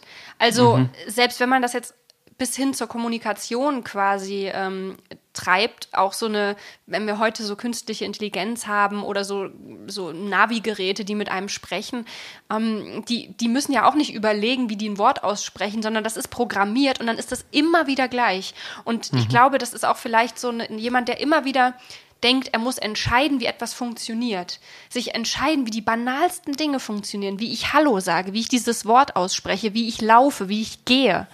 Wenn man das immer wieder neu entscheiden muss, dann kann ich mir schon vorstellen, dass man am Ende sich wünscht, einfach ein Roboter zu sein, der das alles einmal einprogrammiert bekommt und dann endlich Ruhe im Kopf zu haben vor diesen ganzen Entscheidungen. Mhm. Und Warhol beschreibt es quasi selber, wie, mhm. ne, was das für ihn bedeutet hat. Ich habe erst 1964 geheiratet, als ich meinen ersten Kassettenrekorder bekam. Meine Frau. Mein Kassettenrekorder und ich sind nun seit zehn Jahren verheiratet. Wenn ich wir sage, meine ich meinen Kassettenrekorder und mich. Manche Leute verstehen das nicht. Mit dem Erwerb des Kassettenrekorders ging das, was ich an Gefühlsleben gehabt habe, mag endgültig zu Ende und ich war froh darüber. Nichts ist jemals wieder zu einem Problem geworden weil ein Problem jetzt immer nur noch ein gutes Tape war. Und sobald ein Problem sich in ein gutes Tape verwandelt, ist dann ist es kein Problem mehr.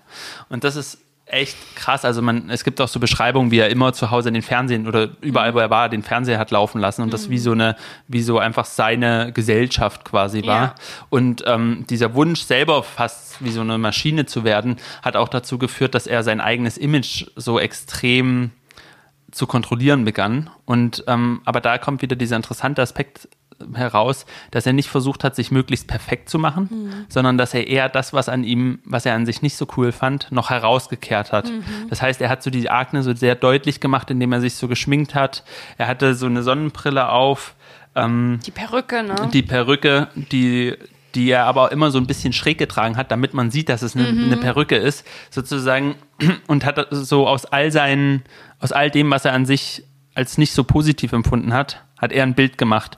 Und da sagt Lang, das ist so ein bisschen dieser Impuls zu sagen, guck mal, ich mache mich schon selber über mich lustig, mhm. ihr braucht es gar nicht mehr zu machen. Ich denke eh so, ich bin der größte. Ja, ähm, es hat aber noch einen zweiten Aspekt, den Lane ja auch grundsätzlich in ihrem Buch aufwirft, nämlich den der Maske. Und mhm. ich glaube, dadurch, Voll. dass er sich selbst zum, zu so einer Art ähm, Cartoon-Version seiner selbst macht, ähm, sorgt er trotzdem dafür, dass er immer auf Abstand bleibt, weil das, was er da als Karikatur von sich preisgibt, ist ja am Ende trotzdem nicht er. Und ich glaube, das ist eine ganz bewusste Entscheidung, sich dahinter zu verstecken. Extrem, genau. Ähm, und das wurde dann, also er war halt aber trotzdem immer von Menschen umgeben hm. und hat ein Projekt gemacht, was irgendwie ganz interessant ist, finde ich. A, ein Roman heißt es und da gab es eine, eine Freundin von ihm, Undine hieß der, hieß die und die hat er 24 Stunden am Stück mit einem Kassettenrekorder begleitet und dann wurde das quasi von irgendwie vier, fünf verschiedenen Schreibkräften ähm, transkribiert. Das heißt, man muss sich jetzt mal vorstellen, ähm, diese Person hat die ganze Zeit geredet. Also die haben dann das in mehreren äh, mhm. Etappen gemacht, aber trotzdem hat diese Person die ganze Zeit geredet. Die war teilweise auf Drogen. Das war also extrem viel Text, ja. der dann übertragen wurde von verschiedenen Menschen, wo, wo es zum Beispiel eine gab, die die Schimpfworte nicht transkribiert hat, weil es gegen ihren Glauben ging. Mm. Und Warhol hat aber gesagt, alle Fehler müssen quasi drin bleiben. Mm. Und dann mhm. entstand eben dieses Buch, wo einfach so äh, sozusagen Sprache wie so ein wie so ein Konvolut einfach ausgespien auf die ja. Seite ist sozusagen. Auch unlesbar eigentlich. Auch. Aber nochmal, darf ich kurz was zwischenfragen? Und ja, das war doch äh, auch ein Künstlername, oder? Genau, von ja. Robert Olivo. Ah ja, das war also genau. auch so diese, diese Drag-Szene, ne, in der er sich da bewegt genau, hat, kann das genau. sein, ja. Ich glaube schon und ich, und das war auf jeden Fall halt, also Undine war sozusagen die, äh, also jemand, der halt in dieser Factory von mhm. Warhol auch immer aufgetaucht mhm. ist. Und Leng sagt, dieses Buch was, was dann da entstanden ist, ein, ist ein Crashkurs zu dem Thema, wie Sprache verbindet und isoliert, vereint und trennt. Der Leser kommt sich vor wie ein Schiffbrüchiger in einem Meer von Stimmen, einer Brandung von nicht zugeordneter Sprache. Mhm. Und ich glaube, das ist, deswegen wollte ich das auch nur noch mal kurz erwähnen, dass sozusagen wie Sprache und Einsamkeit funktionieren, ist so ein Riesenthema in ja. Warhols Werk sozusagen. Ne?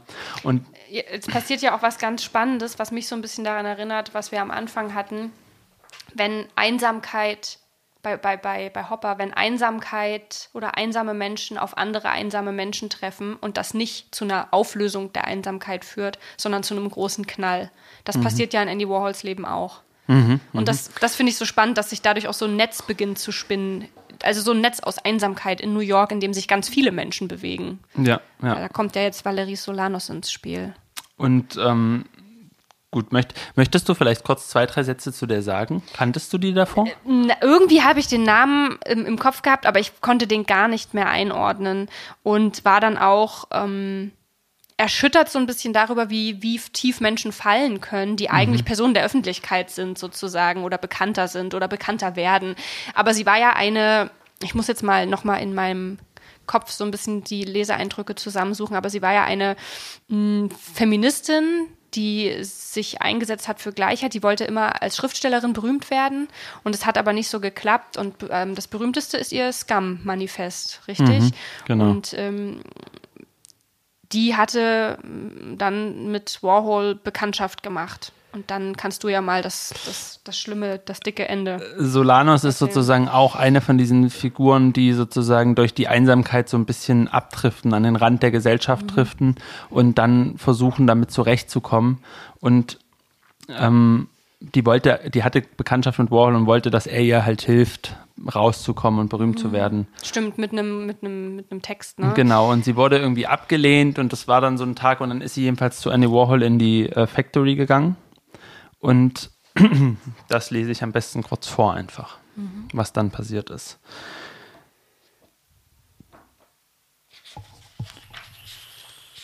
Ganz kurz blättern. Oben in der Factory saßen die Leute bei der Arbeit, unter ihnen Warhols Assistent Paul Morrissey und Geschäftsführer Fred Hughes. Andy setzte sich an seinen Schreibtisch und nahm einen Anruf von Viva, Susan Bottomley entgegen, die sich in Kenneth Hair Salon die Haare färben ließ. Während sie sich unterhielten, zog Valerie die 32er Beretta und drückte zweimal ab. Außer Andy hatte niemand gesehen, woher die Schüsse gekommen waren. Er wollte unter den Schreibtisch in Deckung gehen, doch sie beugte sich über die Tischplatte und schoss ein drittes Mal, wobei sie ihn aus nächster Nähe traf. Blut quoll durch sein T-Shirt und besudelte das weiße Telefonkabel. Ich hatte schreckliche, schreckliche Schmerzen, erinnerte er sich später, als wäre ein Feuerwerkskörper in mir explodiert. Als nächstes schoss Solanos auf den Kunstkritiker Mario Am Amaya und traf ihn an der Hüfte. Sie wollte eben auf den am Boden liegen, knienden Fred Hughes schießen, als sich die Fahrstuhltür öffnete und Hughes dazu überreden konnte, die Kabine zu betreten. Da ist der Aufzug, Valerie. Nehmen Sie ihn. Unterdessen lag Warhol zusammengekrümmt auf dem Boden in seinem Blut. Er sagte immer wieder, er bekomme keine Luft. Als Billy nahm, als Billy Name, warte mal hier, als Billy sich, da haben sie einen Fehler gemacht, als Billy sich zitternd und keuchend über ihn beugte, glaubte Warhol zunächst, Billy lache und begann ebenfalls zu lachen. Nicht lachen, oh, bitte bring mich nicht zum Lachen, sagte er. Aber Billy lachte gar nicht, er weinte. Die Kugel war von der Seite her in Andys Abdomen gedrungen, hatte beide Lungenflügel, Speiseröhre, Gallenblase, Leber, Darm und Milz durchschlagen und in der rechten Flanke eine klaffende Austrittswunde hinterlassen. Die Lunge war punktiert und er rang nach Luft. Und ähm, Andy Warhol hat das also wirklich mehr schlecht als recht überlebt, mhm. diese, diesen, dieses Attentat, was es eben auf ihn gab, ähm, und wurde dann zusammengeflickt von den Ärzten wirklich. Sein Körper war komplett zertrümmert und er musste bis ans Lebensende ein Korsett tragen, hatte ständige Schmerzen, hatte Angstzustände durch dieses Attentat mhm. und hat sich danach komplett nochmal zurückgezogen. Also es mhm. war sowieso schon so, kann man sich vielleicht vorstellen, dass er in dieser Factory zwar immer gearbeitet hat, mhm. aber sich auch immer gleichzeitig zurückgezogen hat, nie so der Mittelpunkt war. Ähm, oder zumindest, sagen wir es mal so, er war natürlich schon der Mittelpunkt, das war ja seine Factory, ja. aber er hat nicht irgendwie, also er hat halt zugehört. Er hat anderen das Mikrofon, die Kassettenrekorder in die Hand gedrückt und gesagt, erzähl mal. Ja. Er hat andere befragt, aber er selber ja. ist halt hinter dieser Maske komplett zurückgetreten und nachdem aber dieses Attentat kam und sein Körper er noch diese Schmerzen hatte und so, ist er halt sozusagen, wenn man das so will, noch, noch mhm. weiter in den Schatten getreten und wollte eigentlich mit den meisten Leuten gar nichts mehr groß. Es war so eine schlimme Stelle, ja. weil auch diese ähm, Valerie Solanos, die ist ja auch ein, also sie ist ja tatsächlich auch psychisch erkrankt. Sie hat auf der Straße gelebt teilweise in widrigsten Umständen und diese war, war eine zutiefst einsame Person einfach, die sich so sehr nach Anerkennung und nach Gesellschaft gesehnt hat und das meine ich so. Das ist die ich, ich denke jetzt gerade an Petraka zurück, ja, der auch ein getriebener Mensch war, dem es auch schlecht ging teilweise und der gelitten hat, aber es ist halt einfach so eine, so eine, so eine andere Dimension, oder? Also ich sehe so, ich will Petraga nicht Unrecht tun und ich will auch die existenzielle Tiefe seiner seiner, seiner Gedanken nicht, überhaupt nicht in Frage stellen. Aber er hat halt dieses Landhaus, in das er sich zurückzieht. Er hat Freunde da, die ihn manchmal besuchen und er sucht diese Einsamkeit, um diesem, diesem Schmerz zu entkommen, dass er Teil der Gesellschaft sein will, aber auch irgendwie nicht, weil das eben nicht das Ideal ist, das er leben will. Und dann haben wir halt äh, eine Frau wie Valerie Solanos, die auf der Straße lebt, die Gewalt ausgesetzt ist, die psychisch krank ist, durch ihre Einsamkeit immer noch mal mehr an den Rand gedrängt wird und die danach auf eine Figur ja fast schon, Andy Warhol war ja eine Figur beinahe schon, also äh, schon hinter sich, sich ja, seine Öffentlichkeitswirksamkeit verschwunden irgendwie als Mensch und dann auf den loszugehen und dass es den dann getroffen hat, da kommt so alles Schlimme einfach zusammen. Mhm. Das ist einfach so richtig tragisch. Extrem und da sieht man auch, wie was sozusagen dieses außerhalb der Gesellschaft stehen macht und was, ja. was alle diese Menschen, über die Leng dann schreibt, auch so ein Stück weit verbindet, ist die Angst vor dem Tod. Mhm. Weil ich, und da frage ich mich auch, ob das nicht vielleicht auch ein bisschen damit zusammenhängt, dass wenn man so, also weißt du, wenn man so wenig eingebettet ist, wenn man sein Leben lang sozusagen so sehr irgendwie am Rand steht, ähm, dass man auch vielleicht viel schlechtere Mechanismen hat, um einfach mit sowas wie der, der, dem Ende der eigenen Existenz klarzukommen, ja. weißt du? Weil man halt nicht in irgendein System eingebettet ist, von dem man weiß, es geht weiter und es gibt irgendwie, weiß ich nicht, es gibt die Familie um einen rum und es ja, gibt oder Menschen, es gibt zum Beispiel die Religion, die einen tröstet, genau. ja, das ist ja dann alles nicht da. Und ähm, Warhol, bei dem war das so krass, dass als seine Mutter gestorben ist, er einfach das den Freunden nicht erzählt hat und dann gesagt hat, die ist gerade shoppen oder so, wenn gefragt wurde, wo sie ist und auch nicht zur Beerdigung gefahren ist, weil er so eine Angst vor dem Tod hatte einfach. Ne? Und ähm, da kommen wir jetzt auch zu dem Thema, was jetzt gleich nochmal vorkommt, nämlich die AIDS-Pandemie. Und da sind wir auch wieder bei diesem, dieser Ausgrenzung der Gesellschaft, die Einsamkeit mhm. erst schafft für manche Menschen. Ähm, und zwar war es so, dass dann eben AIDS kam und AIDS hat einfach Schwulsein extrem nochmal stigmatisiert. Also ne, in der Gesellschaft, da gab es dann Leute, die gesagt haben, weiß ich nicht, man muss quasi die Schwulen wegbringen, damit äh, man diese Krankheit besiegt. Da, da wurde sowas. ja wirklich zur Ausrottung auch ja, aufgerufen. Ja. Das war also das unvorstellbar. Ist, also und ähm, Warhol war aber sozusagen in diesem Klima von Angst, man wusste ja auch nicht, wie wird AIDS übertragen, mhm. wie kann ich mich schützen, wer hat das und so, hat er sich auch selber, also er hat quasi immer gespendet für die AIDS-Hilfe, mhm. aber er hat auch gleichzeitig so zu Menschen, die AIDS dann hatten, komplett sofort den Kontakt abgebrochen. Mhm. So, ne? Er wollte einfach auch, auch da so diese Abschottung und er ist dann am 22. Februar 1987 im New York Hospital ähm, gestorben nach Längen, wo er sich von einem scheinbar harmlosen Eingriff erholte, der Entfernung seiner kranken Gallenblase, eine Operation, die er lange vor sich hergeschoben hatte. Und ähm, das ist ja, das ist einfach auch, auch eine, der, eine der krassen Geschichten. Aber mhm. wir wollen noch auf eine andere kommen und die ist ähm, insofern bemerkenswert, weil da jemand gesagt hat, sozusagen, es gibt diese Einsamkeit, die ich erleben muss, weil ich schwul bin. Mhm. Und ich habe keinen Bock, das hinzunehmen. Und ja. deswegen ist meine ganze Kunst, die ich mache, ist sozusagen ein riesiges Fuck you an die Gesellschaft mhm. und auch gewissermaßen eine, eine, Aussage von, ihr seid so krank, ihr seid so kaputt, ihr seid die, die nicht stimmen. Ja. So, ne? Und, und das ist sozusagen so eine andere Art, mit Einsamkeit umzugehen, mhm. so dieses Dagegenschießen. Mhm. Und ähm, da kommen wir zu David Wojnarowicz. Der ist am 14. September 1954 in Red Bank, New Jersey geboren und hatte eine Kindheit, die wirklich, also auch unfassbar grausam gewesen sein muss. Also er hatte einen gewalttätigen Vater. Er hat dann eine Zeit lang in einem Heim gelebt, wo es, wo die Kinder misshandelt wurden. Dann kam er wieder zu dem Vater, der in so einer Vorortsiedlung gelebt hat und gleichzeitig, also es gibt so eine Beschreibung, wie seine Schwester von dem Vater einfach so auf der oh offenen oh Gott, Straße ja. so richtig brutal verprügelt wird ne, und auf den Boden gestampft und so und nebenan sitzen, machen, sitzen die Nachbarn und mähen so ihren Rasen. Das war, ey, das war eine Stelle, die mich ganz lange be begleitet hat, weil das ja wirklich so plastisch auch beschrieben ist, dass er die, also man muss halt sagen, es wir reden hier nicht drüber, dass ein Kind eine Ohrfeige kriegt, was schlimm nee, genug genau. ist. Wir reden hier drüber, dass ein erwachsener Mann seine Tochter mit dem Kopf so lange auf den Boden schlägt, bis der Blut aus den Ohren mhm. läuft. Genau. Und diese, also diese massive Gewalt ist da an der Tagesordnung. Und wenn du sie nicht selbst am Körper erlebst, beobachtest du sie bei deinen Lieben sozusagen, bei deinen Geschwistern.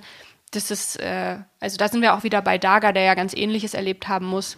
Und, und auch, glaube ich, bei einem frühen, also guck mal, so ein Kind, wenn das sowas erlebt, hm. hat auch früh dieses Gefühl von, wie wie Gesellschaft funktionieren kann, mhm. weißt du? Wie kann, da kannst du ja gar kein positives Bild mehr von Gesellschaft haben, wenn sozusagen die engste Gesellschaft um dich rum, nämlich deine Nachbarn, sozusagen ja. das, was du in deiner Kinderwelt sozusagen kennenlernst, so funktioniert, dass wenn Gewalt ausgeübt wird, dann gucken die anderen halt einfach weg ja. und mähen weiter den Rasen. Stimmt, du hast keinen sicheren Ort, an den du dich zurückziehen kannst. Das heißt auch, du ziehst dich so sehr zurück, um Abstand zwischen dich und die Welt zu bringen, dass du zwangsweise einsam bleiben musst. Ja. Weil wohin willst du dich wenden? Genau. Und ähm, er, äh, Wojnarowitsch hat auch dann was gemacht, was uns jetzt sozusagen auch in so einem anderen Kontext schon begegnet ist. Er ist mhm. nämlich viel in den Wald gegangen und hat Insekten gesammelt, ne? Und hat sozusagen versucht, in der Natur irgendwie klarzukommen, sage ich mal, ähm, mit den Sachen, die er eben erlebte. Und sein Vater hat dann irgendwann hat er keinen Bock mehr auf die Kinder gehabt und hat sie dann zur Mutter, also die waren geschieden, abgeschoben. Mhm. Die Mutter war erstmal liebevoller, aber hatte halt sehr viel psychische Probleme. Und am Ende ähm, hat sie, hat sie ihre Kinder auch alle einfach auf die Straße gesetzt, als die ein bisschen älter waren. Das heißt, er ist jemand, der extrem viel Gewalt in der Kindheit erfahren hat, der irgendwann merkt, er ist schwul und der gleichzeitig aber zu einer Zeit das merkt, als Homosexualität, es gibt einfach, es gibt keine Aufklärung oder sonst was. Der, der, der guckt dann in irgendeinem Buch in der Bibliothek nach, was schwul heißt. Und da steht quasi, dass es eine Krankheit ist und dass es ganz schlecht ist und dass man das unbedingt sozusagen ablegen muss. Das ist sein einziger, einziges ähm, Bildungsmaterial sozusagen dazu, was es heißt. Ähm, das heißt, zu der Gewalt, die er erfahren hat, selber schon, ähm, kommt eben dann dieses, dass seine Sexualität falsch ist und diese Einsamkeit, die dadurch entsteht sozusagen. Ja. Und Lang beschreibt, wie er in New York City lebt, wie er dann so ähm, sich als Prostituierte quasi verdingt und mit verschiedenen Men Männern Sex hat. Weißt du, was ich das Schlimmste finde an diesem, an diesem brutalen Narrativ, auch dieser, die, dieser ganzen Sache? Der bildet sich im Prinzip, will sich also, ne, bilden mhm, über das, was mhm. er nicht versteht, weil niemand mit ihm darüber spricht. Und dann ist es nicht nur so, dass da jetzt meinetwegen steht, es ist eine Form der Sexualität, die ist völlig normal, aber die Gesellschaft findet es halt kacke, mhm. so, sondern dir wird quasi auch noch da die Beziehung zu dir selbst zerstört, weil du genau. im Prinzip erfährst, das ist eine Krankheit. Das heißt, du bist nicht mal mehr ein unvers also in deinem Rahmen unversehrtes Ich und kannst dich auf dich verlassen, sondern jetzt fängst du sogar noch an und wirst von dir selbst dissoziiert und wirst von dir selbst abgespalten, weil du quasi als äh, verseucht äh, definiert wirst. Also das ist so perfide und da sieht man auch, wie tief das greift, ja, also wie unglaublich wirkmächtig das ist. Naja, es ist, ja, wie du sagst, es ist sozusagen nicht einfach eine Sache, für die man sich entscheidet, sondern es ist sozusagen, du hast das Gefühl, mit dir stimmt was nicht. Also, ne, so diese, diese Art von, ähm, ja, es ist gesellschaftlich einfach so verbreitet, dass Schwulsein falsch ist und eine Krankheit ist und es wird ja teilweise dann von den Gesetzen auch verfolgt und so weiter, dass wenn du dann als junger Mensch aufwächst, du ja einfach glauben musst, dass, also mit dir, mit dir ist einfach komplett was falsch. Ja. Und ähm, Nachdem Wojnarowitsch ähm, von seiner Mutter zu Hause rausgeschmissen wird, lebt er dann allein in New York City, hat nichts. Also er zeichnet sehr 14, viel. 15, ne? so ganz ja, ich glaube, also und, und, er zeichnet, er malt, äh, er macht Graffitis so an die Wände. Mhm. Er fängt an Kunst zu machen, weil er in einem Museum eben Kunst gesehen hat und gedacht hat, okay, dann ist das sozusagen mein mein Ding. Aber er verwahrlost zunehmend. Er hat auch einen körperlichen Verfall, ähm, also seine Zähne fallen aus und so weiter, weil er einfach sich extrem schlecht ernährt und sozusagen irgendwann 1973 gelingt es ihm, sich so ein bisschen von der Straße loszueisen. Mhm. Und weil seine Schwester hilft ihm dann, die hat inzwischen eine Wohnung und der baut sich wieder so ein bisschen so ein Leben auf und irgendwann dann eben diese Künstlerkarriere. Mhm. Und dann finde ich aber kommt nämlich auch sowas, wenn du einmal in so einer krassen Einsamkeit warst, ist es danach extrem schwierig, dich mitzuteilen. Und er beschreibt sozusagen, wie er immer wieder Schwierigkeiten hat, mit Menschen danach in Kontakt zu kommen, weil er dieses man, weiß ich nicht, vielleicht ist es, aber so, es ist wie so ein Riesenloch in seiner Brust, über das mhm. er nicht mhm. reden kann, mhm. weil wie willst du das, was du da erlebt hast auf der Straße, die Übergriffe, die dort stattfinden, mhm. plus die Übergriffe in deiner Kindheit, die sozusagen das ausgestoßen werden, das bepöbelt, beschimpft, bespuckt werden, ähm, das mangelnde Essen und so weiter. Wie willst du das dann mitteilen auf so einer, auf so einem Stehempfang, sage ich jetzt mal ganz plakativ, ja, ja, wo du mit anderen stehst und über deine Kunst redest, ne?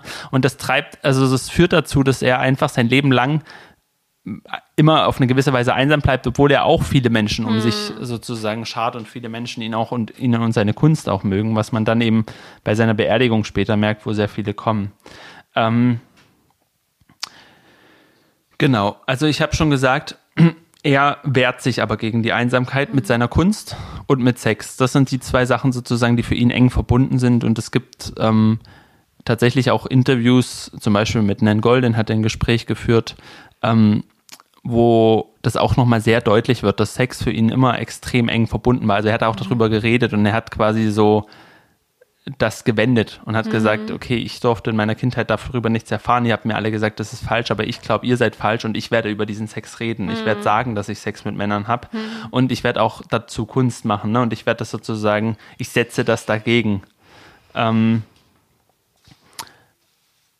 aber er ist halt auch dann, also sozusagen anders als Andy Warhol, hat er halt, als AIDS kam, durch sich eben nicht, also Warhol war ja so zurückgezogen mhm. und ich glaube, der war auch so, also wahrscheinlich hatte der auch gar nicht mehr so sexuelle Kontakte mhm. oder sowas. Wojnarowitsch war sozusagen in diesem, in dieser Situation, wo, wo es so wenig Interesse daran gab, diese AIDS-Pandemie wirklich zu lösen mhm. und wo so wenig geholfen wurde, ähm, hat er sich halt angesteckt und seine Reaktion darauf möchte ich dann auch nochmal vorlesen. 264. Jetzt sage ich hier schon die, die Seitenzahlen. Zum Mitlesen. 264, 65 haben es jetzt alle. ähm, okay. Ein paar Wochen nach Peters Tod, so beschreibt Slang, erfuhr Davids Partner Tom Raufenbart, dass auch er an AIDS erkrankt war, und im Frühjahr 1988 erhielt David dieselbe Diagnose. Aus seiner unmittelbaren Reaktion spricht intensive Einsamkeit. Liebe, schrieb er an jenem Tag, Liebe genüge nicht, um eine Verbindung herzustellen, um den Körper zu vereinen mit einer Gemeinschaft, einer Gruppe, einem Lover, Geborgenheit. Man ist völlig auf sich allein gestellt und das ist ein ungeheurer Konflikt. Genau, also er, er kommt dann, also er, er, macht dann weiter politische Kunst. Er versucht sozusagen sich bei dieser, oder nicht nur versucht, macht das sehr erfolgreich, bei dieser Act-Up-Bewegung, das mhm. ist eine Bewegung, die ähm, sich dann in New York bildet, eben um mehr Aufklärung für AIDS zu verlangen, um aktivistisch gegen diese ähm, politische Stigmatisierung und Ausgrenzung der Schwulen und Lesben vorzugehen. Ähm, und da engagiert er sich. Und er sagt dann auch zum Beispiel, was finde ich auch so für seinen kämpferischen Geist so ein bisschen steht, wenn ich an AIDS sterbe, begrabt mich nicht, werft meine Leiche einfach auf die Stufen vor der FDA. Mhm. Das ist die Arzneimittelbehörde, mhm. ne, die mhm. sich da nicht genug kümmert. Und ähm, aber gegen Ende seines Lebens zieht er sich eben auch immer weiter zurück und schottet sich ab und am Ende stirbt er eben dann so vereinsamt in so einem Loft. Und also. das, was ich da auch so krass fand, war doch, da weiß nicht, ob du das noch im Kopf hast, dass tatsächlich jetzt nicht seine Leiche da irgendwo hingeworfen wurde, aber eine Aktion dieser Act-Up-Bewegung genau. war doch, dass sie die Asche von vielen AIDS-Kranken vom mhm. Weißen Haus verstreut haben, ja. oder? War, war auch eine Sache, also die haben den sozusagen durch den Zaun auf dem Garten des Weißen Hauses, haben die die Asche von AIDS-Toten quasi ja. hingetan. Und das sind auch so Sachen, wo man sich so denkt, ne, warum hat man davon einfach noch nie gehört? Das ist so eine krasse Aktion. Weißt du, was ich bei, bei Warner Robsch so bewegend fand? Ich hatte so, ich habe ja eh, ich, ich laber dir ja auch permanent rein, aber ich hatte tausend nee, Stellen, die mich so berührt haben. Und bei mhm. Warner Robsch war es die Stelle, wo er so spekuliert, wie das Sterben ist. Mhm. Und wo er einfach nur sagt, irgendwie so, ich, ich vermute, es ist, oder im, im, besten Fall ist es wie in warmes Wasser gleiten, mhm. schreibt er an einer Stelle. Und mir geht das nicht aus dem Kopf, weil ich direkt dachte, um Gottes Willen, es ist wie eine umgedrehte Geburt, was er da entwirft. Also man gleitet ja bei der Geburt aus dem warmen Fruchtwasser raus. Also gleiten ist vielleicht jetzt ein bisschen positiv gesagt, es geht da schon rauer zu, aber dieses Bild zurückzugleiten in warmes Wasser, da sind wir auch wieder bei so tröstlichem in der Literatur, ne? Dieses Bild, mhm das ist, glaube ich, was, was ich so mitgenommen habe, hm, wie diese Leute, das ist ja eh bemerkenswert, das sind zutiefst, ähm, also Leute, die zutiefst einsam sind, die so viel Gewalt erfahren haben und die so viel für die Gesellschaft getan haben und äh, die, da so viel mitgeben, wie wichtig diese Biografien sind irgendwie und wie gut das Lane die sich so genau angeguckt hat. Ja, und man merkt bei Lane auch, und das beschreibt sie auch, sie ist alleine in New York und du hattest es am Anfang schon mal erwähnt, diese Menschen und ihre Biografien werden sozusagen wie so Ankerpunkte für sie. Mhm sie weiß halt, dass es diese Menschen gegeben hat und dass die auch mit Einsamkeit schon gekämpft ja. haben. Und das ist so ein bisschen dieses, wenn du halt teilst, wenn du weißt, es gibt auch andere wie mich, dann kann das eben auch lindern oder Trost spenden. Ne? Mhm. Ne? Und ähm, in diesem Sinne würde ich gerne noch bevor wir dann weitergehen, nochmal zwei Stellen vorlesen, ja. wo es um die Einsamkeit geht und um und wie Wojnarowitsch die auch in Worte ausdrückt. Niemand konnte an die Last rühren, die er auf seinen Schultern trug, niemand seine Not und seine lebende Angst vor dem Sterben lindern. David hat ein Problem, notiert er bitte in sein Tagebuch. Das Alleinsein tut ihm weh, aber er kann die meisten Leute nicht ertragen. Wie kommt man aus der scheiß Zwickmühle plus raus? Ja. Und ähm, dann noch an anderer Stelle schreibt er, ich bin Glas, klares, leeres Glas. Keine Geste vermag mich zu berühren. Ich bin aus einer anderen Welt in all das hier hineingeworfen worden und spreche eure Sprache nicht mehr. Ich komme mir vor wie ein Fenster, wie ein kaputtes Fenster. Ich bin ein Mensch aus Glas. Ich bin ein Mensch aus Glas, der im Regen verschwindet. Ich stehe mitten unter euch und fuchtle mit meinen unsichtbaren Armen und Händen. Ich schreie meine unsichtbaren Worte. Ich verschwinde, ich verschwinde, aber nicht schnell genug. Ähm, ich glaube, es gibt von David Mojnarowitsch ein Buch, das heißt Close to the Knives, ähm, wo er über sein Leben schreibt. Und ich glaube, nach Lang hat, ist es vielleicht sinnvoll, sich dieses Buch mal zu, zu Gemüte zu führen, weil der konnte, finde ich, auch unfassbar die Sachen auf den Punkt bringen. Also ja. auch schriftstellerisch. Ne? Er hat mhm. ja viele mhm. Collagen und so gemacht, aber ähm, ja. Und vielleicht reden wir noch über ein Werk von ihm, bevor wir dann mal zu, zur Literatur wieder so ein bisschen mhm. zurückkehren, weil das war, Werk fand ich auch sehr bewegend. Das ist am Ende seines Lebens entstanden und vielleicht beschreibst du mal, wenn ich jetzt kurz, ich sag mal den Titel des Werkes, der heißt One Day Diskit und vielleicht kannst du einfach mal nur beschreiben, was man sieht kurz. Ja, man sieht im Prinzip so eine Art Buchseite, auf der ein Text äh, fließt und äh, in diesen Text gelegt. Äh, mittig ist die äh, ist der, der, Oberkörper und der Kopf äh, eines Jungen äh, abgebildet, eine Schwarz-Weiß-Zeichnung. Es könnte auch eine, eine Fotografie mhm. sein. Das ist ähm, ziemlich äh, grisselig sozusagen. Ja, das Gen ist schon alles. Genau. Und dieser Junge ist Wojnarowitsch selbst als mhm. kleiner Junge und dazu gibt es eben den Text, der um seinen Kopf und seinen Körper herumgeht.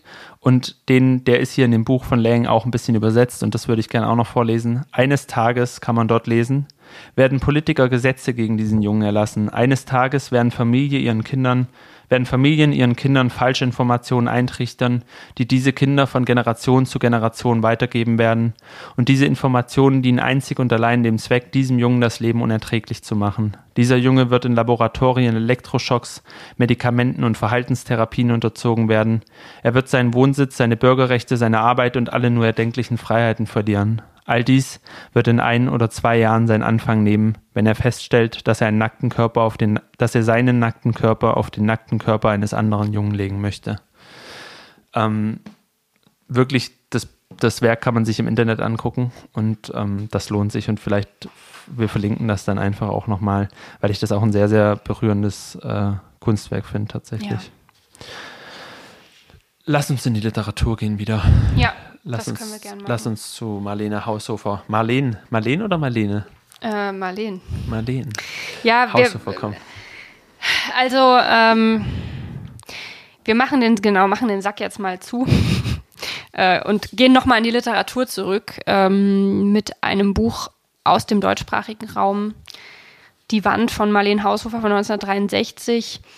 Hm, ich bin ja wieder zu unseren Wurzeln zurückgekehrt, als ich vor meinem Bücherregal stand und mir nochmal die Frage gestellt habe, wir wollen über Einsamkeit reden, was fällt mir noch ein? Und dann habe ich natürlich direkt an die Wand gedacht.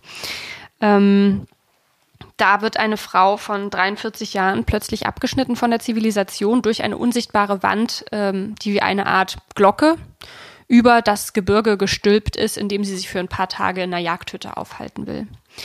Ähm, übrigens auch ganz spannend, dass hier diese Glaswand sozusagen, die unsichtbare Wand auftaucht, die wir gerade auch in dem Wojnarowitsch-Zitat hatten. Ähm, das Buch, ähm, anders. Ich lese ein bisschen was vor kurz. Ähm, von der ersten Seite des Buches lese ich einen Satz vor. Ich schreibe nicht aus Freude am Schreiben. Es hat sich eben so für mich ergeben, dass ich schreiben muss, wenn ich nicht den Verstand verlieren will. Es ist ja keiner da, der für mich denken und sorgen könnte. Ich bin ganz allein und ich muss versuchen, die langen, dunklen Wintermonate zu überstehen. Ähm, wir haben jetzt viel über Künstler gesprochen, die äh, in ihrem Werk ihre Einsamkeit verarbeiten. Ähm, hier haben wir jetzt auch ein Werk, in dem viele Lesarten stecken, weil es einfach so, ne, so eine Wand, die dich abschirmt plötzlich, also da, da also was sie echt geschafft hat mit diesem Buch, ist, dass man super viele Lesarten anlegen kann. Und das finde ich auch so faszinierend. Ich glaube, man kann dieses Buch in jeder Lage des Lebens lesen und man wird immer etwas daraus ziehen für sich. Ähm, es kann als Zivilisationskritik gelesen werden, als eine Art Robinsonade, also wo ein Mensch unverschuldet zum Inseldasein gezwungen wird und sich Kulturtechniken erst wieder aneignen muss, um zu überleben. Sie macht das ja dann auch. Sie steckt diese Glocke ab, unter der sie sich befindet. Sie baut Lebensmittel an. Sie geht mit den Tieren in Kontakt, die da noch da sind. Es kann als Kritik am Patriarchat gelesen werden, auch als Geschichte von einer Art biblischem Ausmaß, ja, also im Sinne von der Zerstörung einer Welt und der Schöpfung einer neuen. Es ist eine Utopie und sie bietet oder bietet mir zumindest Trost für alle Formen der Einsamkeit, in denen man sich befinden kann. Ähm, vor allem für die, in der Abgeschlossenheit eine Befreiung bedeutet. Also der Rückzug aus einer Gesellschaft, die einem die Einsamkeit nicht nehmen kann. Ähm, vielleicht reden wir auch einen Moment über also ich finde gar nicht, ich habe jetzt wenig gesagt zu dem, was passiert. Ich glaube aber, das ist auch nicht so relevant. Sie ist halt hinter dieser Wand hinter dieser, unter dieser Glocke und versucht dort zu überleben, ohne zu wissen, ob sie da jemals wieder raus kann. Ähm, mehr will ich davon gar nicht sagen. Erstens kennen viele das Buch. Es wurde verfilmt äh, auch. Und zweitens äh, ist das, glaube ich, auch gar nicht so sehr die, darin steckt nicht so sehr die Tragweite dieses Buches. Ähm, aber ich würde gerne noch was sagen zu Marlene Haushofer selbst. Es gibt ein schönes Nachwort in diesem Buch, wo auch ihr Leben eingeordnet wird und das äh, wirft natürlich ein neues Licht auch auf dieses Buch selbst. Ähm, da wird gesagt, vermutlich schrieb sie, weil sie so, wie sie sein wollte, nicht werden durfte. Deshalb ging sie in die innere Emigration, lebte ihr eigentliches Leben in ihrer Literatur, in der sie litt, mehr als im Leben draußen für die anderen, aber auch an sich. Ihre emotionale Distanz, ihre geistige Skepsis hatten nichts gemein mit der modischen Attitüde von Leuten, zu deren Berufsausstattung Kritik gehört. Sie rührten aus tief empfundener existenzieller Not, waren eine Art Ausgeliefertsein. Das wieder resultierte aus nie verwundenen Vertrauensverlusten und frühen privaten Erschütterungen. Also hier hat man natürlich eine Person, die genauso wie viele andere, über die wir heute gesprochen haben, schon früh erschüttert wurde, das nie verwunden hat und sich dann auch wie Warhol äh, zurückgezogen hat. Gleichwohl ihre Zurückgezogenheit natürlich nicht kaschiert war von so einer Betriebsamkeit in so einem Atelier, sondern sie war wirklich zurückgezogen, äh, auch optisch, sage ich jetzt mal, um, umgebungsmäßig. Und dann mit dem Wissen liest sich natürlich die Wand auch noch mal ganz viel existenzieller. Ähm, weil man eben weiß, da hat sich auch jemand eingeschrieben. Ja, also wie sich hier die Künstler alle in ihr Werk eingeschrieben haben, hat das natürlich Marlene Haushofer auch in ihr Buch gemacht. Ähm, kennst du das eigentlich? Ich kenne das, ich, ich habe das auch im Seminar gelesen. Und es war auch so ein Buch, wo ich jetzt auf den ersten Blick, glaube ich, gedacht hätte, ich weiß nicht, ob mich das interessiert. Dann lebt irgendjemand und dann entsteht plötzlich so eine Wand und dann mm. läuft die immer gegen die Wand. Also ne, so vom, vom mm. rein vom ja. Ding her dachte ich so, ich weiß nicht, ob ich dieses weil es ist ja gar nicht so leicht, in, in eine realistische Erzählung, sage ich mal, so ein übernatürliches Element so einzubauen, dass du beim mhm. Lesen nicht denkst, ach, das ist irgendwie ein bisschen komisch, das ist doch ja. hier kein Fantasy, was soll das, ne? Ja. So, ähm, und es ist aber, wie du sagst, es ist einfach ein sehr, sehr gutes.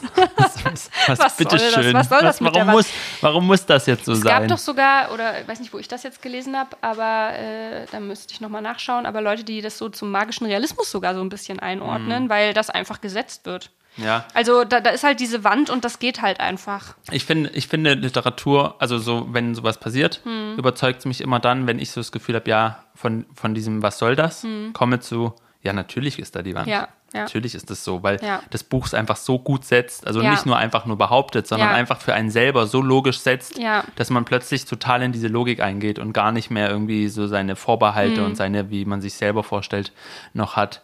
Ähm, was mir so nochmal am Ende jetzt dieser Folge so durch den Kopf geht, ist, dass man, wenn es um Einsamkeit geht, sieht, welche existenzielle Bedeutung Literatur oder Kunst generell mhm. haben kann. Ne? Wir sagen ja oft, so geht es ja so ein bisschen, und wir haben darüber ja auch schon geredet, die Rolle von Literatur und zum Beispiel, was kann Politik, was kann Literatur in der Politik bewirken ja. oder was kann Literatur überhaupt bewirken und das lesen ja eh nur ein paar Leute oder ne, so diese ganzen Fragen, das ist ja alles richtig. Und trotzdem, wenn man dann so in diese in diesen Punkt hier guckt, ähm, in Einsamkeit und sowas, dann ist das Produzieren von Kunst und das Konsumieren von Kunst, das kann dann wirklich in bestimmten Momenten extremst, extremst wichtig werden. Hm. Sozusagen wirklich lebenswichtig. Lebenswichtig. Und ähm, das ist ja vielleicht auch nochmal ein schöner ähm, oder vielleicht ein kleiner Trost, weil mir schon das so vorkommt, dass wir jetzt in diesem. Oh, das ist dein Handy. Jetzt hat mein Handy mal geklingelt. Jetzt hat dein Handy geklingelt, weil wir doch in dieser Folge sehr äh, krasse Formen auch der Einsamkeit kennengelernt haben. Ne? Ja, total. Und damit, während Lynn noch mal kurz nach ihrem Handy guckt, warte ich kurz, dass sie kommt, damit wir uns verabschieden können. Aber wir haben alle Zeit der Welt, Lynn. Och. Alles in Ordnung? Nein, es ist alles wunderbar. Ich muss keine Fruchtriegel kaufen. Okay, du, ich, ich kaufe die Fruchtriegel heute. Aber es ist witzig, ich habe mein Handy ja extra leise gemacht vorher, aber anscheinend mhm. gibt es so viele Einstellungen, dass man das für SMS nochmal extra machen muss. Und das bei deinem Handy. Man muss ja sagen, du hast ja ein neues Handy angeschafft und sagen wir mal so, es ist nicht gerade das neueste Modell. Nee, es ist auch nicht gerade smart. Nee, nee, es ist einfach es so ein. Ist, es ist aber es ist schick, oder? So ein altes, richtig ja, schönes ja. Nokia ich glaube, da könntest du fast in die Warhol-Zeit bald wieder zurück, wenn du dir noch ein bisschen an deinem mhm. Handy arbeitest. da fällst du da nicht so auf. Ähm, nee, wir verabschieden uns jetzt für heute. Ja, Zeit wird's. Zeit wird's und ähm, wünschen allen einen schönen Tag und gute Lektüren vor allem. Ja. Ciao, Lynn. Mach's gut, Josef.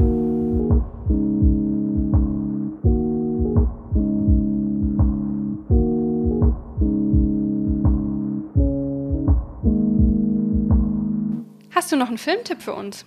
Ja, und zwar äh, ist eine Figur auch, die bei, ne, bei Olivia Leng auftaucht, Nan Golden, die Fotografin, die auch heute noch lebt. Und über die gab es vor kurzer Zeit eine Dokumentation, die heißt All the Beauty and the Bloodshed.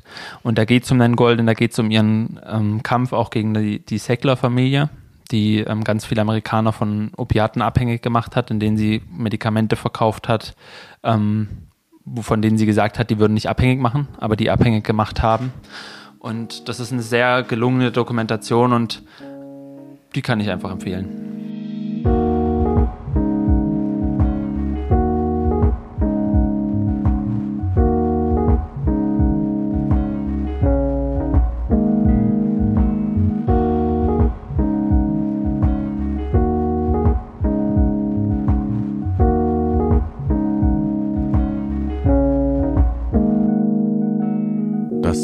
Wasser und Buch, der Podcast für literarische Grundbedürfnisse mit Lynn Penelope Mieglitz und Josef Braun.